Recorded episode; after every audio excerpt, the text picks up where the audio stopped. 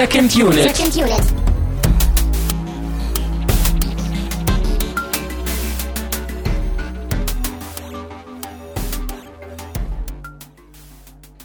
Herzlich willkommen zu einer neuen Ausgabe der Second Unit. Mein Name ist Christian Steiner und ich habe den alteingesessenen Second Unit Counterpart wieder dabei. Es ist Tamine Mut. Ja, schwitzend, aber motiviert sind wir hier im Altweiber Sommer. Aber Tamino, wieso schwitzt du denn Anfang Oktober? da fallen doch die Blätter und es ist eisig kalt im Herbst. Na, schauen wir mal, ob das dann so sein wird. Hm, okay. Du wolltest schon gleich die Bombe. Oh nee, Bombe darf man im Internet nicht sagen, ne? Wird das gehört von der NSA? Äh, du wolltest Könnte, gleich. könnte schon sein. Du wolltest gleich die Überraschung, die keine ist, äh, offenbaren.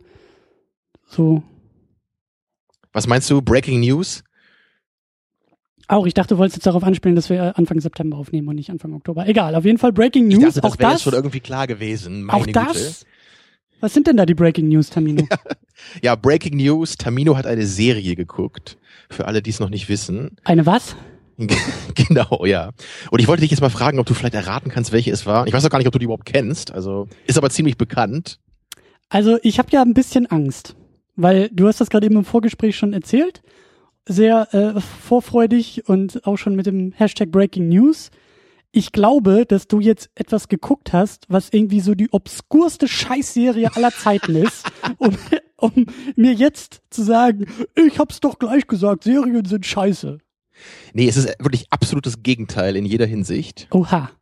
Aber Ähm, du hast, du hast keine Idee. ich habe mehrere Ideen. Ich, Also, du darfst ich, dreimal raten und dann machen Okay. wir weiter. Sopranos. Nee. Ich habe die Serie auch ganz gesehen, muss man dazu sagen. Eine komplette Serie. Genau, deswegen äh, kann das vielleicht ein Tipp sein.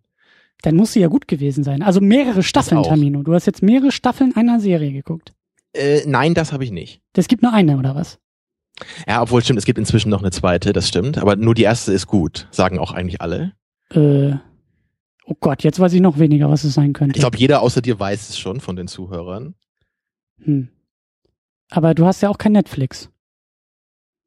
Tja, Hast du, hast du aber ich habe eine? Mutter, die DVDs von- hat. Aha. so, pass auf. Ich ignoriere einfach alles, was du gesagt hast, außer dass es eine sehr gute Serie war. Da gibt's nur drei Möglichkeiten. Sopranos habe ich selber nie gesehen. Breaking Bad hast du nicht geguckt, weil es mehr als eine Staffel hat. Und Six Feet Under hast du auch nicht geguckt, weil es auch mehr als eine Staffel hat. Was so war's? gut soll das sein, Six Feet Under? Das ist eine der besten Serien überhaupt. Nee, es war True Detective. Tamino? Hörst du das? Ja. Applaus. Großartig. Hervorragend. Dann Kennst hast du die? alles. Ja, klar.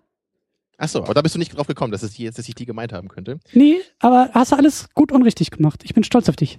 Ja, ich fand die enorm gut, muss ich sagen. Also ich fand die sogar unglaublich gut. Und die hat absolut mein, äh, also alles, was ich mir eigentlich hätte wünschen können von so einer Serie erfüllt. Hervorragend. Ich Ja, bin, und ich bin deswegen begeistert. schauen wir mal. Vielleicht gucke ich jetzt ja nur noch Serien und nie wieder Filme. Hast ja gerade eben auch äh, hoffentlich mitgeschrieben bei den drei Serien, die ich dir empfohlen habe. Ne? So. Ja. Also mach gerne mit Breaking Bad weiter. Ja. Du, das Ding ist ja auch, ich, ich, äh, Sopranos würde mich halt auch interessieren. Ne? Das Ding ist halt wirklich nur, das, das ist halt dann so lang und da muss man dann so viele Folgen gucken. Ne? Und bei, bei True Detective war es natürlich dann so, hey, acht Folgen, ne? das kann man mal gucken so an, in ein paar Tagen, ohne da jetzt Ja. äh, sich irgendwie in seinem Zimmer einschließen zu müssen. Das stimmt. Ja, und da meine Mutter das eben gerade da hatte und ich, mit, mir das schon von vielen Leuten empfohlen wurde. Ja, also echt Hammer-Acting, ne? Coole Story, aber vor allem die Dialoge und viele kleine Momente einfach wirklich klasse. Tja, jetzt müssen wir dich nur noch dazu kriegen, irgendwie mit mir über Serien zu podcasten. Schauen wir mal. Wollen wir hier nicht, nicht gleich irgendwie übertreiben? So, nur, dass gut. wir auch mal aktuelle News hier behandelt haben. in Tamino? Ich greife die Breaking News einfach mal weiter auf. Denn es ist ja, wir sind ja Anfang Oktober, Zwinker, Mhm. Zwinker. Und das heißt ja auch wieder, wir sind mitten im Horror-Oktober. Ich weiß nicht, ob du die Aktion noch kennst. Das ist ja von der Cinecouch ausgerufen, ein Ja. großer Themenmonat. Hatten wir ja Haben sonst wir ja auch letztes Jahr mitgemacht, ne? Genau. Und äh, die Idee ist, dass man 13 Filme innerhalb des Monats Oktober, also natürlich 13 Horrorfilme guckt. Und ich habe das Ganze mal ein bisschen für mich abgewandelt, denn äh, ich finde es äh, ein bisschen langweilig, nur 13 Filme zu gucken. Also das äh, ja, Deswegen kann man du machen. 13 Serien. Nee, ich habe mir jetzt einfach mal überlegt, 13 verschiedene Medien mir vorzunehmen, die Wow, alle so viele gibt's. mehr oder weniger, ich muss auch ein bisschen cheaten, aber die alle mehr oder weniger was mit Horror zu tun haben könnten. Also Und liest du die Bildzeitung? äh, nee, also Müll ist kein Medium. Ah, Äh, pass auf. Ich habe mir überlegt, ich werde im Oktober äh, auch dann hier in der Sendung, das wird sogar wahrscheinlich die nächste Episode sein, zusammen mit Jan von der erwähnten Cinecouch einen Film besprechen, und den werde ich auch gucken, Der Nachtmar. Ich hoffe, du hast was von dem gehört. Habe ich schon mal von gehört, ja, aber Sehr nicht gut. gesehen. Dann werde ich mir einen Kurzfilm gönnen. Ist ja auch noch relativ äh, überschaubar. Eine TV-Serie gucken, nämlich Stranger Things, die wohl ein bisschen Horrorprise drin haben soll. Dann wird es äh, ein, ein, ein Videospiel, äh, werde ich zu Ende gespielt haben werden, und zwar Alien Isolation. Und dazu, und das ist jetzt auch schon Teil einer Ankündigung hier, äh, wird es nämlich auch eine Gaming-Unit geben und die wird sogar im Monat, im Monat Oktober frei für alle sein. Also ihr werdet alle was von dieser Gaming-Unit haben, nicht nur die Leute, die drüben bei Patreon 5 Dollar spenden, sondern die ist dann für alle verfügbar. Dann werde ich mich äh, mit einem meiner absoluten Lieblingsalben auseinandersetzen, nämlich The Downward Spiral von Nine Inch Nails. Dann, und jetzt geht's ein bisschen ins äh, unerforschte Territorium, ich werde mir eine Kurzgeschichte von H.P. Lovecraft äh, vorknüpfen, nämlich The Call of Cthulhu. Ist ja Cool. auch so ein, so, ein, so ein Klassiker eigentlich. Dann werde ich mir von Edgar Allan Poe das Gedicht The Raven mal anschauen. Der ultimative Klassiker, ja. Ja, ich, also ich kenne halt nur diese Simpsons-Episode, die es halt irgendwie äh, zitiert oder die darauf anspielt. Ich bin ja super unliterarisch, aber die, das habe ich sogar mal gelesen, ja, also. Na siehste, na siehste. Dann werde ich mich mit Kunstwerken beziehungsweise einem Künstler äh, beschäftigen und zwar mit dem Herrn Giger, der ja die Alien, äh, wie sagt man, das Alien-Design, das äh, Look and Feel der Alien-Filme sehr stark geprägt hat. Da werde ich mich mal ein wenig äh, einarbeiten. Und jetzt pass auf, Hörspiel. What? Ja, Christian hört Hörspiele. Das ist ja die nächste Breaking News. Yep, all, wir sind mitten im Horrormonat. Es, es, es, es bricht der Horror aus. Du hast was mit TV-Serien zu tun und ich was mit Hörspielen. Aber, so ver verkehrte Welt, ja. ja, Die so, Gesetze der Realität sind andere geworden. fühlt sich so ein bisschen an wie diese Simpsons-Folgen, diese Treehouse of Horror-Episoden. Wo Homer in die dritte Dimension abwandelt, oder? Genau. äh, aber da frage ich dich jetzt als Experten, weil ich, ich fühle mich da auch ein bisschen ähm, äh, am Cheaten. Und zwar will ich noch einmal, habe ich auch schon vor Jahren gemacht, äh, Krieg der Welten mehr anhören von, von Orson Welles. Ach, das Ding aus den 50ern da, oder? 30er, glaube ich Ja. sogar. 30er, so, so alt ist das schon, Ich echt? glaube ja. Ach, das hat er noch sogar vor seiner großen Filmkarriere dann gemacht, ja? Okay. Ich glaube, ich bin mir da echt gerade nicht so sicher, aber irgendwie alt ist es auf jeden Fall. Mhm. Und äh, es ist ja mehr so ein Radio. Radio. Also Hörspiel, äh, deswegen weiß ich nicht, ob das, ob man das so kategorisieren kann. Ich, ich mach's einfach mal. Was Das ist mit schon ein Hörspiel, ne? So fing das an, ne? Das waren die ersten Hörspiele, die kamen damals im Radio. Also das ist definitiv ein Hörspiel. Hast du das mal gehört? Leider nicht, nee. Na siehst du. man das kriegt, aber. Das, das Ist schwirrt im irgendwo Internet rum. ja? Das, das ist, ich glaube, Okay. das ist sogar schon frei verfügbar. Also da äh, macht man sich gar nicht mal strafbar, wenn man sich das anhört. Ähm, werde ich aber auch alles bei uns dann äh, verlinken und äh, hoffentlich werden da vielleicht noch ein paar Leute mitziehen. Äh, und genau, weiter geht's nämlich. Ich will mir äh, und habe mir das auch schon äh, besorgt. Und zwar ein Hörbuch, nämlich Kafkas Die Verwandlung. Jawohl. Auch, äh, gibt's auch frei äh, kostenlos, weil Leute das einfach so eingesprochen haben. Dann will Ja, ich mich das habe ich auch mal, das äh, finde ich sehr cool übrigens, muss ich auch echt sagen. ich habe ich hab nur mal angefangen, glaube ich, den Prozess zu lesen von Kafka. Ich weiß nicht, Ja, seine, seine längeren Bücher sind ein bisschen äh, anstrengender. Ich habe mal auch das Schloss so als äh, Hörbuch äh, mal durchgehört, was ja auch nur so fragmentarisch überhaupt, das ist ja nicht, nicht komplett von ihm überhaupt geschrieben. Ja. Das hört einfach mitten im Satz auf, so, was halt auch ziemlich geil ist. Geil. Ja, aber diese Verwandlung ist auf jeden Fall sehr, die kann man halt sich gut mal äh, lesen oder anhören. Ich glaube, das Äh, geht so ein, zwei Stunden in einem, in einem, in Eben, ich glaube auch so um die zwei Stunden. Ist das und das ist, also vom Schreibstil her ist das so geil, das ist halt absolut mein Ding. Genau. Und Der, der erste Satz ist ja auch so einer der berühmtesten der literarischen Geschichte, so, ne? kannst du den zitieren? Oh Gott, ich glaube ich glaub nicht mehr wörtlich, deswegen lasse ich es lieber, sonst mache ich mich jetzt zum Affen. Okay. Aber Äh, wenn du ihn liest, dann, ähm, Dann denke ich an achte dich. noch mal drauf, ja. Sehr gut. Speaking of äh, Lesen, ich will nämlich auch lesen und zwar von Stephen King. It soll einer der Mhm. großen Bücher sein. Und äh, genau, dann geht's weiter mit einem Comic, nämlich Sandman Volume 1. Den habe ich ja auch irgendwie schon seit zwei Jahren rumliegen und noch nicht gelesen. Ich glaube, das ist so ein bisschen was so mit Mystery Horror. Und zu guter Letzt äh, muss man natürlich auch irgendwie sich mit Podcasts beschäftigen. Und da werde ich mir den Spätfilm anhören, der sich sehr intensiv mit Alien auseinandersetzen wird. Und damit habe ich 13 verschiedene Medien, die irgendwas mit Horror machen.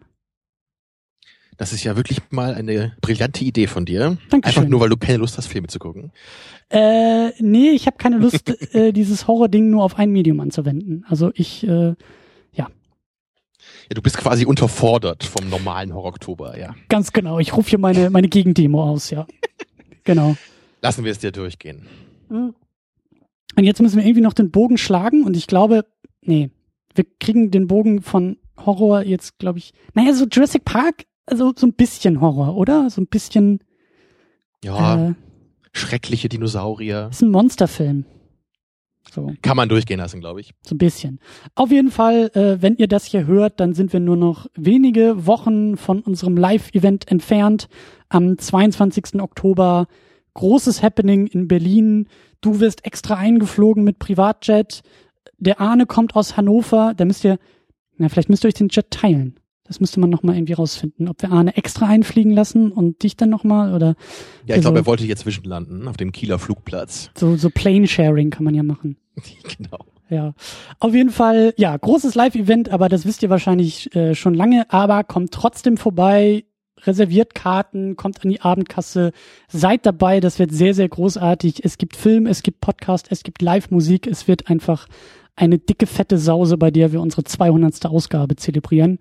Und da freue ich mich riesig drauf und äh, ich möchte, dass ihr alle, alle, alle, alle kommt. Kommt. Bitte. Ja, unentschuldigtes Fehlen äh, ist nicht erlaubt. Das gibt Einträge im Klassenbuch. Ich wollte es eigentlich nicht androhen, aber wer unentschuldigt fehlt, der bekommt einen nicht so guten Eintrag. Der muss nächstes Mal nachsitzen. Oh, oh, oh. Mhm. Vor allen Dingen, wenn es um Jurassic Park geht. So, und damit machen wir jetzt noch einen ganz schnellen Bogen, nämlich äh, durch die ganze Flatter und Patreon Community. Da gehen natürlich wieder tausend Danksagungen raus, ähm, vor allen Dingen auch an Flatter, wie gesagt, die einsamen und eisernen Überlebenden da drüben, die immer noch fleißig spenden. Vielen, vielen Dank. Und natürlich vielen, vielen Dank an alle drüben bei Patreon. Das sind Walter White, Michi W., Stefan Manken, Jonas Mapace, Jota Taitisu und Rochus Wolf, die mindestens zwei Dollar im Monat spenden. Und dann gibt's ja auch noch das Premium-Paket ab fünf Dollar. Das sind Sultan of Swing, Ulf P., Markus Heimetschlager und David Noack. Und dann ist da natürlich noch Thomas Jaspers, der 10 Dollar im Monat spendet und damit macht ihr einen sehr, sehr großen Topf voll, der in die Kaffeekasse geht und eben auch so schöne Aktionen wie unsere Live-Sendung und dergleichen ermöglichen. Deswegen vielen, vielen Dank dafür. Und damit muss ich Luft holen und wir kommen zu, ja, wo kommen wir eigentlich hin, Tamino? Wir haben es ja noch gar nicht erwähnt. Ja, wer den Titel noch nicht gelesen hat, der wird sich jetzt äh, fragen, ne, was wir gucken. Und das ist heute Man in Black, was du vorgeschlagen hast. Ähm, und es lag, glaube ich, bei dir auch so ein bisschen daran, wenn ich mich richtig erinnere, als du den Vorschlag gemacht hast, dass das so einer dieser Filme war, die dir als Kind sehr viel bedeutet haben und vielleicht sogar eine Art Lieblingsfilm waren. Ist das richtig? Tamino, es war sogar jenseits von Lieblingsfilmen. Es okay. war so, dass ich mit diesem Film, ich hatte das auch getwittert, als ich ihn geguckt habe, ein cineastisches Erwachen hatte. Es war meine erste große Kinoliebe. Wow. Ja, ich bin ins Kino mit meiner Mutter damals gegangen. Im Jahr 97 muss das ja gewesen sein, da war ich zehn. Und ich weiß gar nicht, der Film ist, glaube ich, ab zwölf oder so. Das allein war ja schon cool. Und dann fand ich diesen Film so großartig, dass ich danach rauskam und ich habe mir irgendwie T-Shirts schenken lassen zu Geburtstag und zu Weihnachten von Sonnenbrillen. Ich weiß gar nicht, ob ich, also vielleicht, ich wollte, glaube ich, immer eine Sonnenbrille haben, aber irgendwie hat's dann, ich, ich weiß es nicht, aber so dieses die komplette Ding. Nicht haben. So, es, es war einfach großartig. Und Will Smith war damals einfach die coolste Sau, die es überhaupt gab im Fernsehen und im Kino. Und äh, dieser Film hat mich einfach, ja, den habe ich so gefressen und der hat mich so begleitet und der war mir so wichtig als Kind, dass ähm, das hat man heute ja vielleicht auch noch so bei so ein paar Sachen. Ich meine, wir sind älter geworden und wir sind vielleicht auch ein bisschen abgenutzter, was das angeht, so was so Hype im Vorfeld und ich meine, wir sind auch nicht mehr im Jahr 97. Das Internet hat auch, glaube ich, ein bisschen was kaputt gemacht, weil man ist ja irgendwie schon vorher so übersättigt von Filmen und muss danach sich dann immer noch irgendwie online austauschen und verteidigen. Und das, früher war das alles anders so. 97, da kam ein Film raus. Ich fand ihn geil. Ich habe ihn ständig gucken wollen. Ich hatte ihn als Videokassette und damit war das Thema erledigt. Und dann kam irgendwie fünf Jahre später eine Fortsetzung und auch die war für mich ein cineastisches Erwachen, weil das war, glaube ich, das erste Mal, da war ich 15 oder so, Dass du aus dem Kino raus wolltest. Ja, dass ich wirklich gemerkt Okay. habe, dass Filme auch scheiße sein können. Ich bin vorfreudig ins Kino, weil die Fortsetzung zu dem zu meinem Überlieblingsfilm, ja, und ich weiß, ich saß da im Kinosessel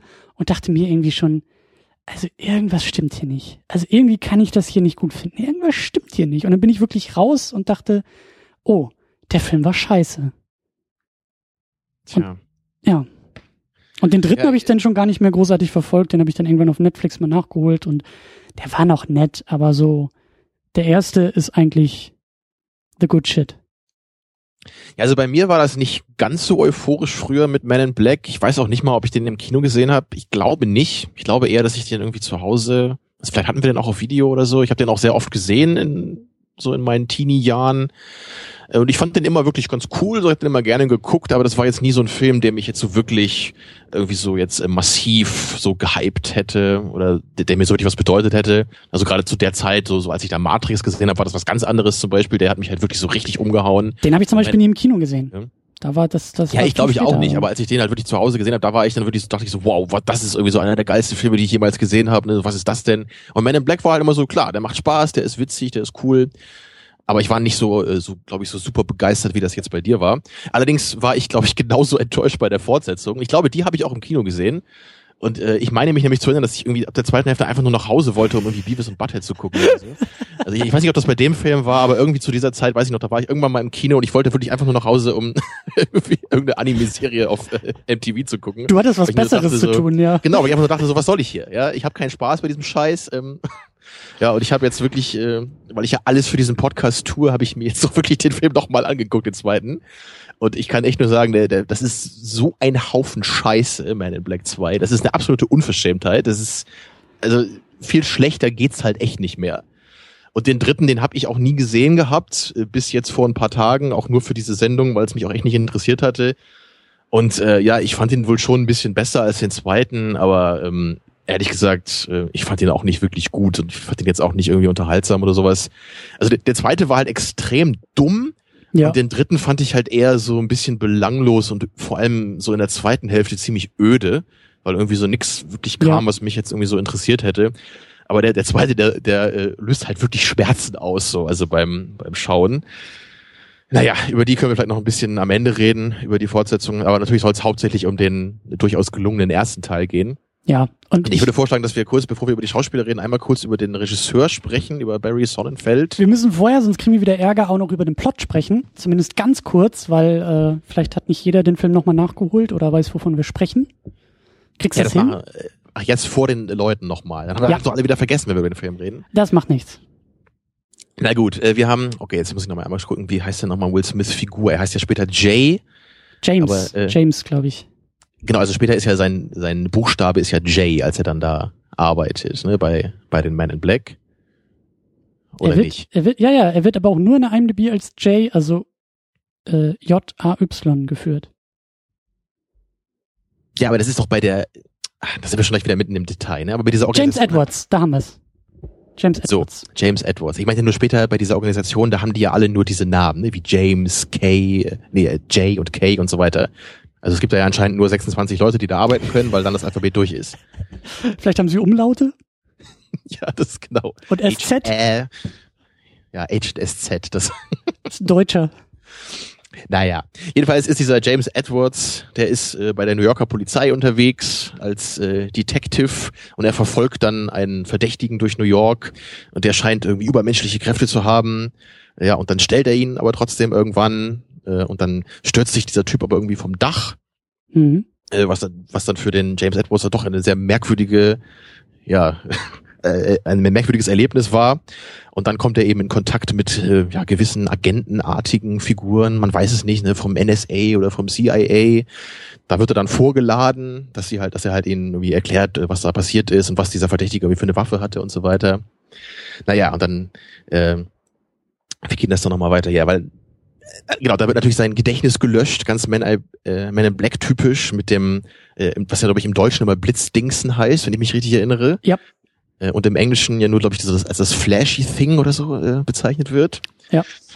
Genau, und dann, ähm, also nachdem dann dieser Agent K ist es, der hat dann den James Edwards befragt, sein Gedächtnis gelöscht, aber ihm noch diese äh, Kredit, Kreditkarte, nee, warte, äh, Visitenkarte. Visitenkarte. Ich dachte gerade an die Bad Credit Card, aber das war aus einem anderen Film. Ja, also die Visitenkarte für das Man in Black hat er ihm noch gegeben in einem Restaurant, wo die sich da unterhalten haben und da soll dann James Edwards mal vorbeischauen.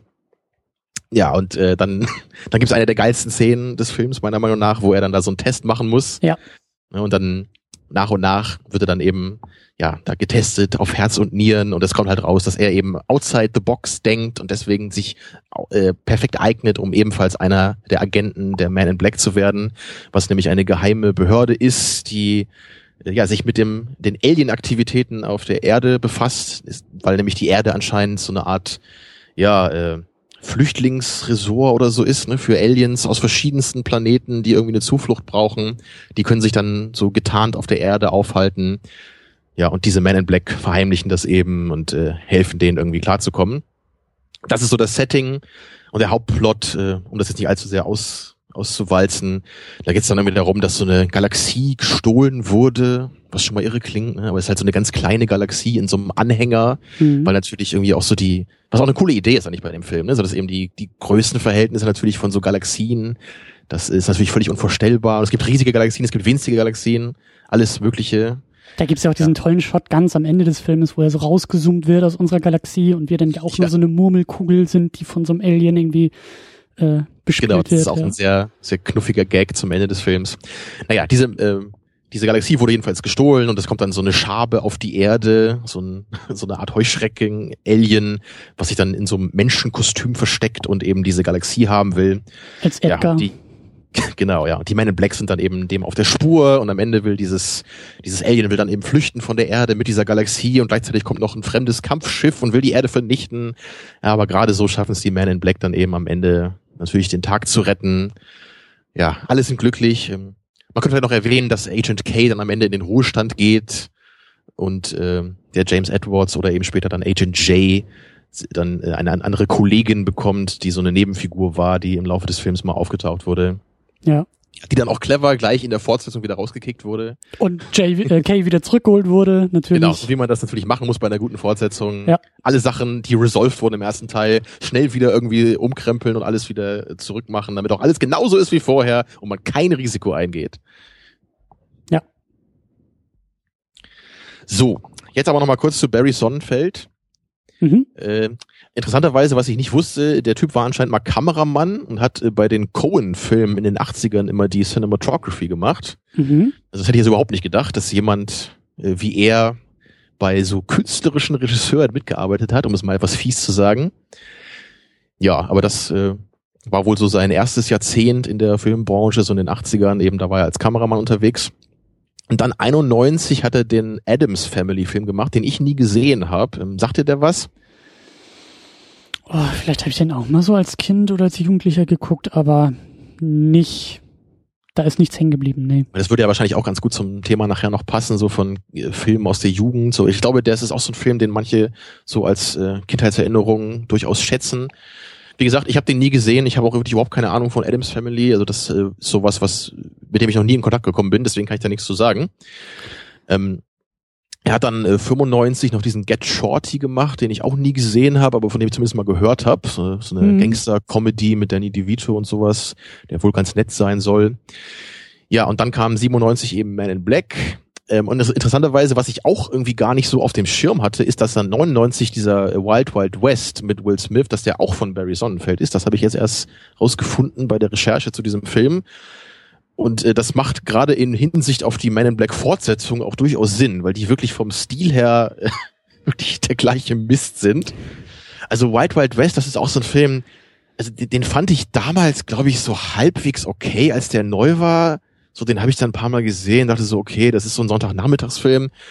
Äh, aber als ich jetzt neulich nochmal so ein Review gesehen habe, weil der, der Nostalgia Critic hat gerade so ein Review veröffentlicht hier von, von ein paar Wochen, wo er den Film nochmal besprochen hat, da dachte ich echt nur so, oh mein Gott, das ist, das ist auch so ein Müll, dieser Film. Der ist so lazy und dämlich. Und selbst Will Smith hat sich ja mal für den Film entschuldigt sogar. Mhm. Also den mag eigentlich keiner, also nicht mal die Macher mögen den anscheinend.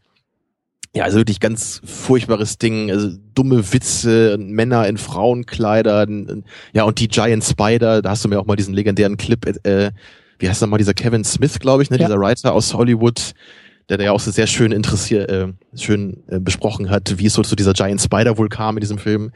Also für alle, die das interessiert, die sollen mal auf YouTube gucken nach diesem Clip von Kevin Smith. Durchaus spannend. Ja, die müssten nach äh, Superman suchen. Da geht's nämlich darum. Genau, das Kevin war das mit Smith Superman Fights Polar Bears, ne? Ja. ja, äh, genau. Also das ist äh, durchaus äh, den Leuten ans Herz gelegt.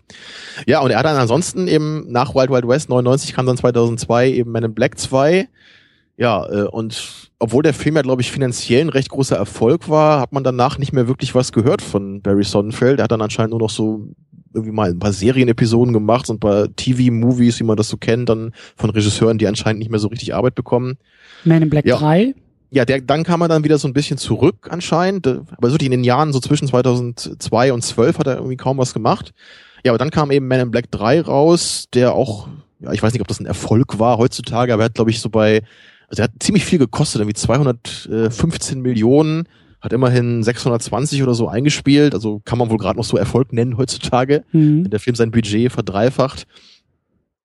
Ja, aber äh, so ansonsten ist da irgendwie nichts mehr gewesen bei ihm. Er hat jetzt diesen, dieses Jahr diesen Nine Lives gemacht, von dem habe ich irgendwie auch schon so am Rande gehört. Und Soll wohl nicht so doll sein. Interessiert mich jetzt auch nicht so wirklich. also die Prämisse liest sich auch schon ziemlich furchtbar. Ich zitiere aus der IMDb. A stuffy businessman finds himself trapped inside the body of his family cat. Ja, das äh, klingt nach einer Geschichte, die schon immer mal erzählt werden musste. Unbedingt, unbedingt. Ja. Also warum ich das nur so ein bisschen äh, ausführlicher erwähnt habe mit ihm, ist, dass er wohl jemand ist, oder zumindest für mich jemand ist, der halt nur einmal irgendwie so einen Film gemacht hat. Obwohl, wie gesagt, Get Shorty kenne ich nicht, vielleicht ist der auch gut. Aber dieser Man in Black scheint für mich so ein, so ein bisschen so ein One-Hit-Wonder oder so zu sein. Da, also, da, da hat Mhm. irgendwie, Mhm. Da kam, Da kam irgendwas ein- ja. zusammen, was gepasst hat. Ne? Da war Will Smith dabei, da war die, diese, diese Comic-Vorlage, dieser Man in Black war dabei und dann eben Barry Sonnenfeld mit, mit seinem Humor, der hier anscheinend irgendwie gut gepasst hat. Sie haben ja dann bei Wild Wild West irgendwie einen sehr ähnlichen Humor äh, versucht zu machen, aber da war eben diese, diese Cleverness und diese, diese vielen coolen kleinen Witze, die man hier eben in Man in Black hat, die waren da gar nicht. Da wirkte halt alles so völlig übertrieben und so, so, so gezwungen, ne? so guck mal, Zuschauer, wie lustig das alles ist, so ha, ha, ha. Ne? Aber Man in Black ist irgendwie nicht so. Das ist so ein, so ein Film, der hat für mich auch so ein bisschen so eine Seele. So, da, da ist irgendwie, da, da steckt Liebe und Herzblut drin, habe ich immer das Gefühl. ist ein gutes Stichwort, weil ich glaube, dass diese Seele, die du, die du, so, so wie du es nennst, ähm, kann ich mir gut vorstellen, dass sie auch ein bisschen über Steven Spielberg dazu kam, weil der hat ja, glaube ich, hier produziert bei dem Ding. Mhm. Hatte er bei der Fortsetzung gar nicht auch noch irgendwie seine Finger mit drin?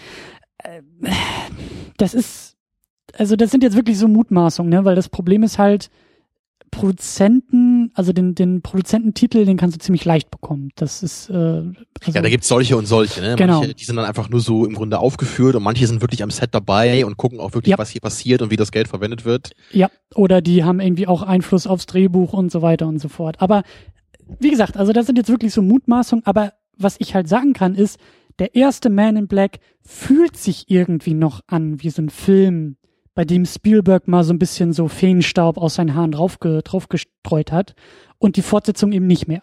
Die Fortsetzungen fühlen sich wirklich dann an wie so ein, wie du auch gesagt hast, wie so ein selbstbezogenes, selbstreferenzielles und ich finde gerade der dritte fühlt sich dann ganz stark so an wie ein verzweifeltes Studio im Rücken, was sagt, wir brauchen unbedingt nochmal den nächsten Blockbuster. Und das ist halt Sony. Und Sony hat jetzt ja zum Beispiel auch dieses Jahr, haben wir glaube ich beide nicht gesehen, aber irgendwie den Ghostbusters gemacht, den keiner haben wollte. Und Sony hat so irgendwie, finde ich, seit Jahren diese, diese Verzweiflung in sich, irgendwie bei den großen Playern mitspielen zu wollen in Sachen Hollywood und irgendwie den großen Mega-Blockbuster irgendwie auf Gedeih und Verderb übers Knie brechen zu wollen. Ich meine, der Zuletzt- Walkman, der verkauft sich halt nicht mehr so gut, ne? Dafür die PlayStation 4, aber das ist halt so ein, so ein, so ein Glückstreffer, so dieses ganze Unternehmen strauchelt halt ziemlich stark. Und ich finde gerade so diese, diese jüngste Entwicklung in Sachen Spider-Man trifft es, finde ich, eigentlich ganz gut. Also dieser Amazing Spider-Man Reboot, den keiner haben wollte, der viel zu früh kam, dann Amazing Spider-Man 2, der so ein Cinematic Universe aufmachen wollte, was keiner haben wollte und keiner sehen wollte. Und jetzt irgendwie so diese Verbandlung mit Marvel und jetzt darf Marvel irgendwie wieder Spider-Man produzieren. Weißt du, das ist so dieses, also ein Filmstudio, was verzweifelt auf der Suche nach Erfolg und Identität ist Und dann greift man nochmal so in die Schublade und sagt, Mensch, da war doch dieser Man in Black und da war doch dieser Man in Black 2. Da schieben wir jetzt nochmal einen dritten hinterher, den eigentlich auch keiner braucht oder haben will oder so, der noch schön diese ganze 3D-Initiative äh, äh, draufklöppeln und fertig ist irgendwie der Mega-Blockbuster. So. Tja, anscheinend kann man damit ja auch dann immer noch ein paar hundert Millionen irgendwie rausquetschen. Ja, aber auch jetzt ist es halt wieder so ein Zustand, so, also die, die, die, die Entwicklung und die Gerüchte, die da so rumgehen, ob jetzt irgendwie Man in Black und, und 21 Jump Street irgendwie fusionieren sollen und, oder ob es doch einen vierten Teil geben soll oder ein komplettes Reboot oder so. Das ist halt alles irgendwie, also vielleicht ist das schon die große Pointe dieser, dieser, dieser Sendung hier. Ich finde, Man in Black ist kein Franchise. Man in Black ist ein großartiger Film, der alles erzählt und macht in diesem ersten Film, was er machen will und soll, ein tolles Ende findet und mhm. dabei hätte bleiben können. So. Das ist genau der Punkt, den ich eigentlich später noch ansprechen wollte, aber jetzt, wo du das kurz sagst, dann würde ich da noch mal kurz ein paar Sätze zu sagen, weil das genau das, was du gerade gesagt hast mit dem Franchise, das, äh, das war auch genau ein Gedanke, den ich auch so hatte, als ich den ersten Film noch mal gesehen habe. So, weil es gibt halt so, so manche Filme, finde ich, und da passt Ghostbusters eigentlich auch ganz gut für mich rein, der erste, der Name ja. fiel ja auch gerade schon. Das sind für mich so Filme, die, die leben einfach von ihrer Idee das ist so ein bisschen diese Prämisse so, so mit diesem What if irgendwie, ne? So, was wäre denn, ja. wenn es irgendwie Geister gäbe in unserer Welt, ja? Oder was wäre denn, wenn eigentlich so Aliens irgendwie so undercover auf der Erde leben würden oder sowas, ne? Das ist so eine, so eine coole Prämisse für so einen Film, da, da macht Man in Black eben was mit, mit dieser Idee, bringt da coole Witze mit, ja, und die, die Geschichte, die jetzt in Man in Black erzählt wird, so mit dieser Galaxie, die finde ich jetzt auch nicht sonderlich toll. So, darum geht's im Grunde auch nicht wirklich, ne? Es, es geht nicht jetzt darum, diese Welt zu erleben, so richtig jetzt mit, äh, mit all ihren Tiefen und was da, was es genau da jetzt für verschiedene Alienrassen gibt oder was, ne, und was da, was da für Konflikte sind. Das ist ja völlig irrelevant. Das wird ja gar nicht, überhaupt gar nicht erklärt in dem Film. Das sind einfach irgendwelche funky aussehenden Aliens, ne, die ja. halt auf die Erde kommen und das erzeugt halt Gags. Ja, genau wie bei Ghostbusters. Das sind halt irgendwelche coolen Geister, die gejagt werden müssen. Und dann am Ende kommt da irgendein so Monster aus irgendeiner Dimension, so whatever. Aber jetzt äh, auf die Idee zu kommen, da jetzt halt ein Franchise draus zu machen, ist halt total dämlich. So, weil es ist halt nicht ein Film wie Star Wars oder Lord of the Rings oder sowas, wo wo es eine riesige Welt gibt, wo eine Fülle von Geschichten drin sind, ja, wo es verschiedene Völker gibt, ja, verschiedene ja, Rassen ja. auf fremden Planeten, wo es einfach einfach spannend ist, dieses Universum zu erkunden. Und sowas sehe ich halt bei Men in Black ne, und vielen Filmen, die so sind, das sehe ich eigentlich nicht. Ich würde auch sagen, bei Back to the Future, das ist ja auch so ein Film eigentlich, der der im ersten Teil ja auch alles so perfekt abrundet kann ich mir vielleicht eher noch vorstellen, dass man da noch ein bisschen mehr draus machen kann, weil es halt natürlich so viele Zeiten gibt, in die man reisen kann. Ne, da kann man natürlich mit Time Travel dann irgendwie sich noch mehr ausdenken. Aber im Grunde, da, da hat man ja auch gesehen, ne, so Back to the Future 1, am Ende ist im Grunde alles irgendwie schön abgerundet. Es beginnt dann mit so einem quasi, äh, es endet mit so einem quasi Ausblick, ne, so, und dann erlebten sie noch viele schöne Abenteuer. Ja. Und dann im zweiten Teil so, ja, übrigens, genau diese Abenteuer haben sie dann erlebt. Das, ne, und dann, dann haben sie natürlich auch, äh, genau wie bei Man in Black, gibt's bei Back to the Future 2 natürlich dann auch die Freundin oder hier eben die, ne, die Kollegin, die der James Edwards da kennenlernt. Und dann, ja, die hat dann irgendwie nicht in den Plot gepasst von dem zweiten. Dann muss man die irgendwie so rausschreiben. Hier ist sie dann einfach irgendwie, hat sie einfach aufgehört, wird dann so gesagt. Ne, man sieht sie ja gar nicht mehr wieder in dem Film im zweiten. Ja, bei ja. Back to the Future wird die dann einfach äh, ausgenockt und äh, hängt den halben Film irgendwie K.O. in der, in der Gasse rum. Ja, und das sind für mich immer so Anzeichen, wie das halt so, da wird dann gezwungen immer noch sowas aus dieser äh, Prämisse rausgeholt, die eigentlich einfach nur so ein schöner Film hätte sein können. So mit einem schönen Anfang, einem schönen Ende und dann ist es gut. Ja, aber leider läuft's so nicht. Muss natürlich immer irgendwie zum Franchise gemacht werden. Bei, bei jedem Film, egal ob sich die Prämisse dazu eignet, wenn er erfolgreich war, dann gibt's halt mehr davon. Ja, ja. Ja, und irgendwie äh, gut, dass wir da so, so hingestolpert sind, weil je mehr ich jetzt so drüber nachdenke, Ghostbusters, Back to the Future, Man in Black, ich finde, die passen irgendwie gut zusammen. Also die haben irgendwie so ein ähnliches Gefühl, so eine ähnliche Leichtigkeit und ich kann mir echt sehr gut vorstellen, dass mein, mein, wie sagt man, mein Empfinden zu Man in Black, glaube ich, ähnlich ist wie irgendwie äh, ein, zwei Jahrzehnte vorher viele, glaube ich, Ghostbusters so als dieses als diesen, diesen Jugendfilm, diesen, diesen Kindheitsfilm irgendwie für sich entdeckt haben. So. Genau, also diese, diese lockere, ja. ad, ein bisschen adventurehafte Comedy, so mit coolen Figuren, die coole Sprüche haben, so hier und da. Und es ja. gibt viele kleine Witze, die einfach charmant sind und einem so das Herz aufgehen lassen. Ja, und auch so für so eine, für so eine Geschmacksrichtung Blockbuster irgendwie stehen, die irgendwie so familiengerecht sind, aber trotzdem halt irgendwie einen großen Spaß machen und trotzdem auch, ja, irgendwie gut aussehen und, und irgendwie so, ja kompakt und knackig irgendwie sind, so ohne da jetzt irgendwie gleich, weißt du, als Cinematic Universe und, und, und Trilogie und irgendwie mega Franchise so mit Ansage geplant zu sein, sondern die waren halt gut. Also da gab es so diesen Initialpunkt, der gut war und der dann irgendwie so über die Jahre und Jahrzehnte dann irgendwie ausgeschlachtet werden muss. Aber ähm, ja, ich glaube, da kommen wir am Ende auch irgendwie noch mal ein bisschen hin. Weil wir wollten ja eigentlich jetzt auch noch äh, über die Schauspieler reden. Ja, vielleicht erstmal kurz Tommy Lee Jones. Ähm, ich habe jetzt auch noch mal so in die Filmografie von Tommy Lee Jones geschaut und ich finde es irgendwie ganz interessant bei ihm, weil es ja auch, er ist ja auch ein absolut renommierter Schauspieler, den man ja auch seit den 80ern im Grunde in ganz vielen Filmen immer so sieht. Aber bei ihm gibt's für mich zumindest irgendwie nicht so diesen Film, wo ich, also wenn ich Tommy Lee Jones höre als Namen, dann gibt's für mich nicht so diese, diese Handvoll Filme oder so, die mir sofort in den Kopf springen, wo ich so denke, hey, das ist so Tommy Lee Jones Rolle gewesen, ne? oder das ist so der Film, äh, für den er so in Erinnerung bleibt. Ja, weil es, es gibt halt viele Filme, wo er irgendwie so dabei ist und wo er auch cool ist. So, ich mag ihn halt in Natural Born Killers super gerne. Ich, ich finde ihn sogar in diesem Batman-Film von Schumacher eigentlich ganz cool, in dieser völlig übertriebenen äh, Ach, Rolle Two-Face, als Two-Face. Ja. Genau, also ich, ich mag ihn da. Als, Und äh, nicht zu vergessen dein Lieblingsfilm Captain America 1. ja, das wusste ich gar nicht mehr, dass er da drin war. Ja, Wer siehst war er du. denn da? Weil, wahrscheinlich irgendein so Typ von der Army, der Captain America instruiert, dieses Experiment zu machen, oder? Äh, ja, auf jeden Fall in der Armee war er, ja. Das würde halt passen. Ja, äh, und ansonsten klar, er hat halt, gerade in den 90ern war er halt bei vielen Filmen immer so dabei, wo ich mich da immer so gerade noch so dran erinnere, in diesem, der Klient auch von Shoemaker, da war er halt mal dabei und er hat sogar einen Academy Award mal gewonnen, was ich auch überhaupt nicht wusste, als äh, Best Supporting Actor in The Fugitive oder Auf der Flucht auf Deutsch, ich weiß nicht, ob du den kennst, den Film, Hm, mit Harrison Ford in der Hauptrolle. Habe ich auch nie gesehen. Ja, das scheint dann wohl eine seiner ja, markantesten Rollen noch so gewesen zu sein. Da war er auch echt cool drin. Ich war nur nie so der riesige Film von dem, äh, riesige Fan von dem Film, muss ich zugeben. Obwohl der ja generell so als einer der besten Thriller der 90er gilt. Ich fand den immer nur so ganz nett. Ja. Ja, aber deswegen so, äh, Tommy Lee Jones finde ich irgendwie cool, aber irgendwie so, so die richtigen Rollen, die so voll in meinem Gedächtnis bleiben, weiß ich dann nicht. Also mir, mir fällt ansonsten noch halt No Country for Old Men ein, wo er ja auch diese Nebenrolle hat als dieser elternde Sheriff. Und ich dachte mir bei dem Film eigentlich immer, dass ich seine Rolle viel, viel cooler und interessanter finde als diesen ganzen Hauptplot mit Josh Brolin und so. Also eigentlich hätte ich gerne viel mehr von Tommy Jones Figur gesehen da, wie er halt über das Altwerden resoniert und Mhm. so. Äh, hat, hat, hat mich da irgendwie mehr abgeholt eigentlich. Naja.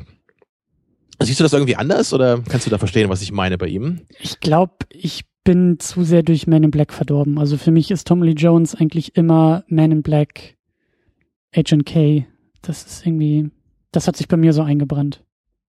Okay. Aber äh, jetzt, wo du es so sagst, es stimmt schon. Es, es fehlen mir irgendwie, also ich würde Tom Lee Jones auch als einen, einen großartigen Schauspieler äh, so ähm, Auf jeden Fall, ja. äh, abstempeln und der gehört auch nach ganz weit oben. Aber du hast recht, es fehlt so diese Paraderolle. Es fehlt irgendwie so dieses, vielleicht auch so dieser, dieser ähm, ikonische Film, der sofort irgendwie mit seinem Namen mitgenannt werden muss. Ist Also natürlich auch die Frage, ob man sowas wirklich braucht als Schauspieler. Ne? Aber so bei, bei Edward Norton, da denke ich dann irgendwie immer so an Fight Club oder American History X, ne? oder bei Al Pacino denkst du dann natürlich an Scarface oder was. Also bei, bei den meisten Schauspielern, die ich gerne mag, da habe ich immer so diese Handvoll Filme, an die ich sofort denken muss, wenn ich den Namen höre, weil das so diese klassischen Performances sind von diesen Leuten, mit denen man irgendwie äh, einfach diese, diese Person verbindet. Mhm.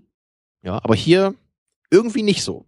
Da ist es eher so viele kleine Rollen, die immer so ganz cool sind bei ihm. Mhm. Ja, und auch bei, bei Will Smith, zu dem wir jetzt ja dann langsam mal kommen können, da ist es auch ganz anders, würde ich sagen. Da gibt's halt auch, wenn ich Will Smith höre, da hast du natürlich dann gleich äh, diese, diese klassischen Filme von ihm aus den 90ern im Kopf. Ja, also bei ihm fing es ja, glaube ich, so an, dass er ursprünglich so Mu- Musiker war, ne, Rapper, und dann irgendwie durch Ja. diese Serie, glaube ich, so bekannt wurde, ne? Dieses Prince von Bel Air, was so in der ersten Hälfte der 90er lief. Ja. Hast du das mal gesehen früher? Ja, sicher. Ich habe es gefressen. Das lief ja im Abendprogramm, glaube ich, irgendwie, was war das? Äh, war das RTL 2, glaube ich, die da so einen Marathon draus gemacht haben? Da war das irgendwie immer dabei und also klar, Prinz von Bel Air ist äh, absolut, äh, ja, ist Kindheit, ist so Jugend irgendwie, ja. Okay, das, dann, dann musst du mir mal ein bisschen erklären, worum es da geht, weil ich kann nämlich sagen, ich habe das nie wirklich gesehen. Also ich, ich habe ich hab manchmal gesehen, dass es lief und äh, ich glaube, die einzigen Male, als ich mal so eine halbe Folge gesehen habe, war, wenn ich irgendwie auf Simpsons oder King of Queens oder irgendwas gewartet habe, was danach kam. Ähm, dann habe ich es, glaube ich, mal zufällig gesehen, so im Fernsehen. Aber ich, worum geht's denn da? Also ich, ich wünschte, ich könnte jetzt das Intro der Serie zitieren, weil er das auch selber einrappt. Äh, es geht darum, dass er in Philadelphia unterwegs ist, so und da irgendwie ein bisschen Stress kriegt und äh, seine da kommt Mom, er ja auch wirklich her, ne? Aus Philadelphia. Ich glaube ja, ich glaube ja. Weiß. Und dann schickt ihn halt irgendwie seine Mom nach äh, ähm, ja Bel Air, was ist das? Äh, Los Angeles, glaube ich, zu den Verwandten, zu seinem Onkel, zu zu der Familie von dem Onkel und die sind halt steinreich. Ja, also die haben ja, wirklich da irgendwie super, Villa. Äh, edle Gegend da. Ganz ne? genau. Und auch eher so ein bisschen spießige Familie und äh, eher so als, weißt du, der Junge von der Straße, der irgendwie Bock auf Hip-Hop hat und irgendwie Basketball spielen will und mit Mädchen rummachen will und irgendwie so, Schule ist scheiße und so, der wird da halt so reingeworfen. Weißt du, so ein bisschen dieses Fish out of Water Prinzip ähm, in dieses in dieses äh, Bel Air Milieu, in dieses reichen Milieu irgendwie so reingeworfen. Weißt du, so die Probleme der Familie sind eigentlich eher so, wann ist der nächste Golftermin und äh, wie kann man am besten jetzt noch Geld ausgeben und seine Probleme, also die von von Will, also er heißt ja auch in der Serie Will, ähm, die sind halt irgendwie anderer Natur, weißt du so und ähm, jede Menge Running Gags, aber ist halt so eine typische so 80er, 90er Sitcom, die halt, also mit so Tradition, mit so, mit so, mit so Humorverständnis, auf die auch nachher so Sachen wie King of Queens natürlich auch stark aufgebaut also das ist so, so. so dieses Fish out of Water Prinzip größtenteils, dass er einfach mit dieser mit dieser Welt konfrontiert ist, in die er da so reingeworfen wird. Größtenteils, ja. aber natürlich auch im Kern so ein bisschen Coming of Age und eigentlich auch so dieses Familiensetting und und äh, auch wie er sich in der Familie zurechtfindet und die Familie will ja eigentlich auch nur das Beste für ihn und natürlich gerät er immer an seinen Onkel, der ja irgendwie, weißt du, mit Vorschriften und und irgendwie sowas irgendwie um die Ecke kommt und er so als als Teenager da ja irgendwie ständig gegen rebelliert und auch irgendwie da so seine, seine, äh, sein, sein Cousin und seine Cousinen da auch so ein bisschen mit anstacheln will und äh, ja, aber halt alles so auf diesem, auf diesem Family-Niveau, auch wie die Simpsons früher waren, irgendwie mit so einem, weißt du, mit so einem schönen Kern, so alle haben irgendwie dieses Herz aus Gold, obwohl sie so ihre Macken haben und so ein bisschen verschiedene Charaktere sind und so. Und das war halt wirklich so das Ding, mit dem er dann äh, ja riesengroß wurde. Und dann natürlich so 90er, also als er dann so seine Filmkarriere gestartet hat. Und da ist Man in Black auch ganz entscheidend für, äh, weil er ja auch den Soundtrack dazu gemacht hat und, und also die Titelmelodie, die ja damals auch in den Charts rauf und runter lief. Und die hatte ich mir natürlich dann auch als, als Single, als CD gekauft und irgendwie ständig gehört. Und äh, das, äh, also dieser Will Smith, der, der da so aus den 90ern, aus, diese, aus diesem Fernsehkontext, aus seinem, aus seinem Rap-Kontext so ins Hollywood geworfen wurde, ist, finde ich, ein ganz anderer, der jetzt irgendwie so in den 2000ern und vor allen Dingen in den 2010ern ja. unterwegs ist und irgendwie seine eigene Marke geworden ist und auch so ein, so ein, also ich würde schon sagen, auch Megastar eigentlich ist, so einer der wenigen, dessen Name auf dem Plakat, glaube ich, Leute überhaupt ins Kino noch locken kann. Also er ähm, war, äh, glaube ich, selbst in den 2000ern irgendwie immer noch einer der größten Publikumsmagneten überhaupt. Also ja. Ich glaube wirklich, dass er hat auch mit die größten Gagen bekommen, ja. so sogar noch mehr als Johnny Depp, glaube ich, zwischenzeitlich mal. Also das war, also er war wirklich eine absolute Marke.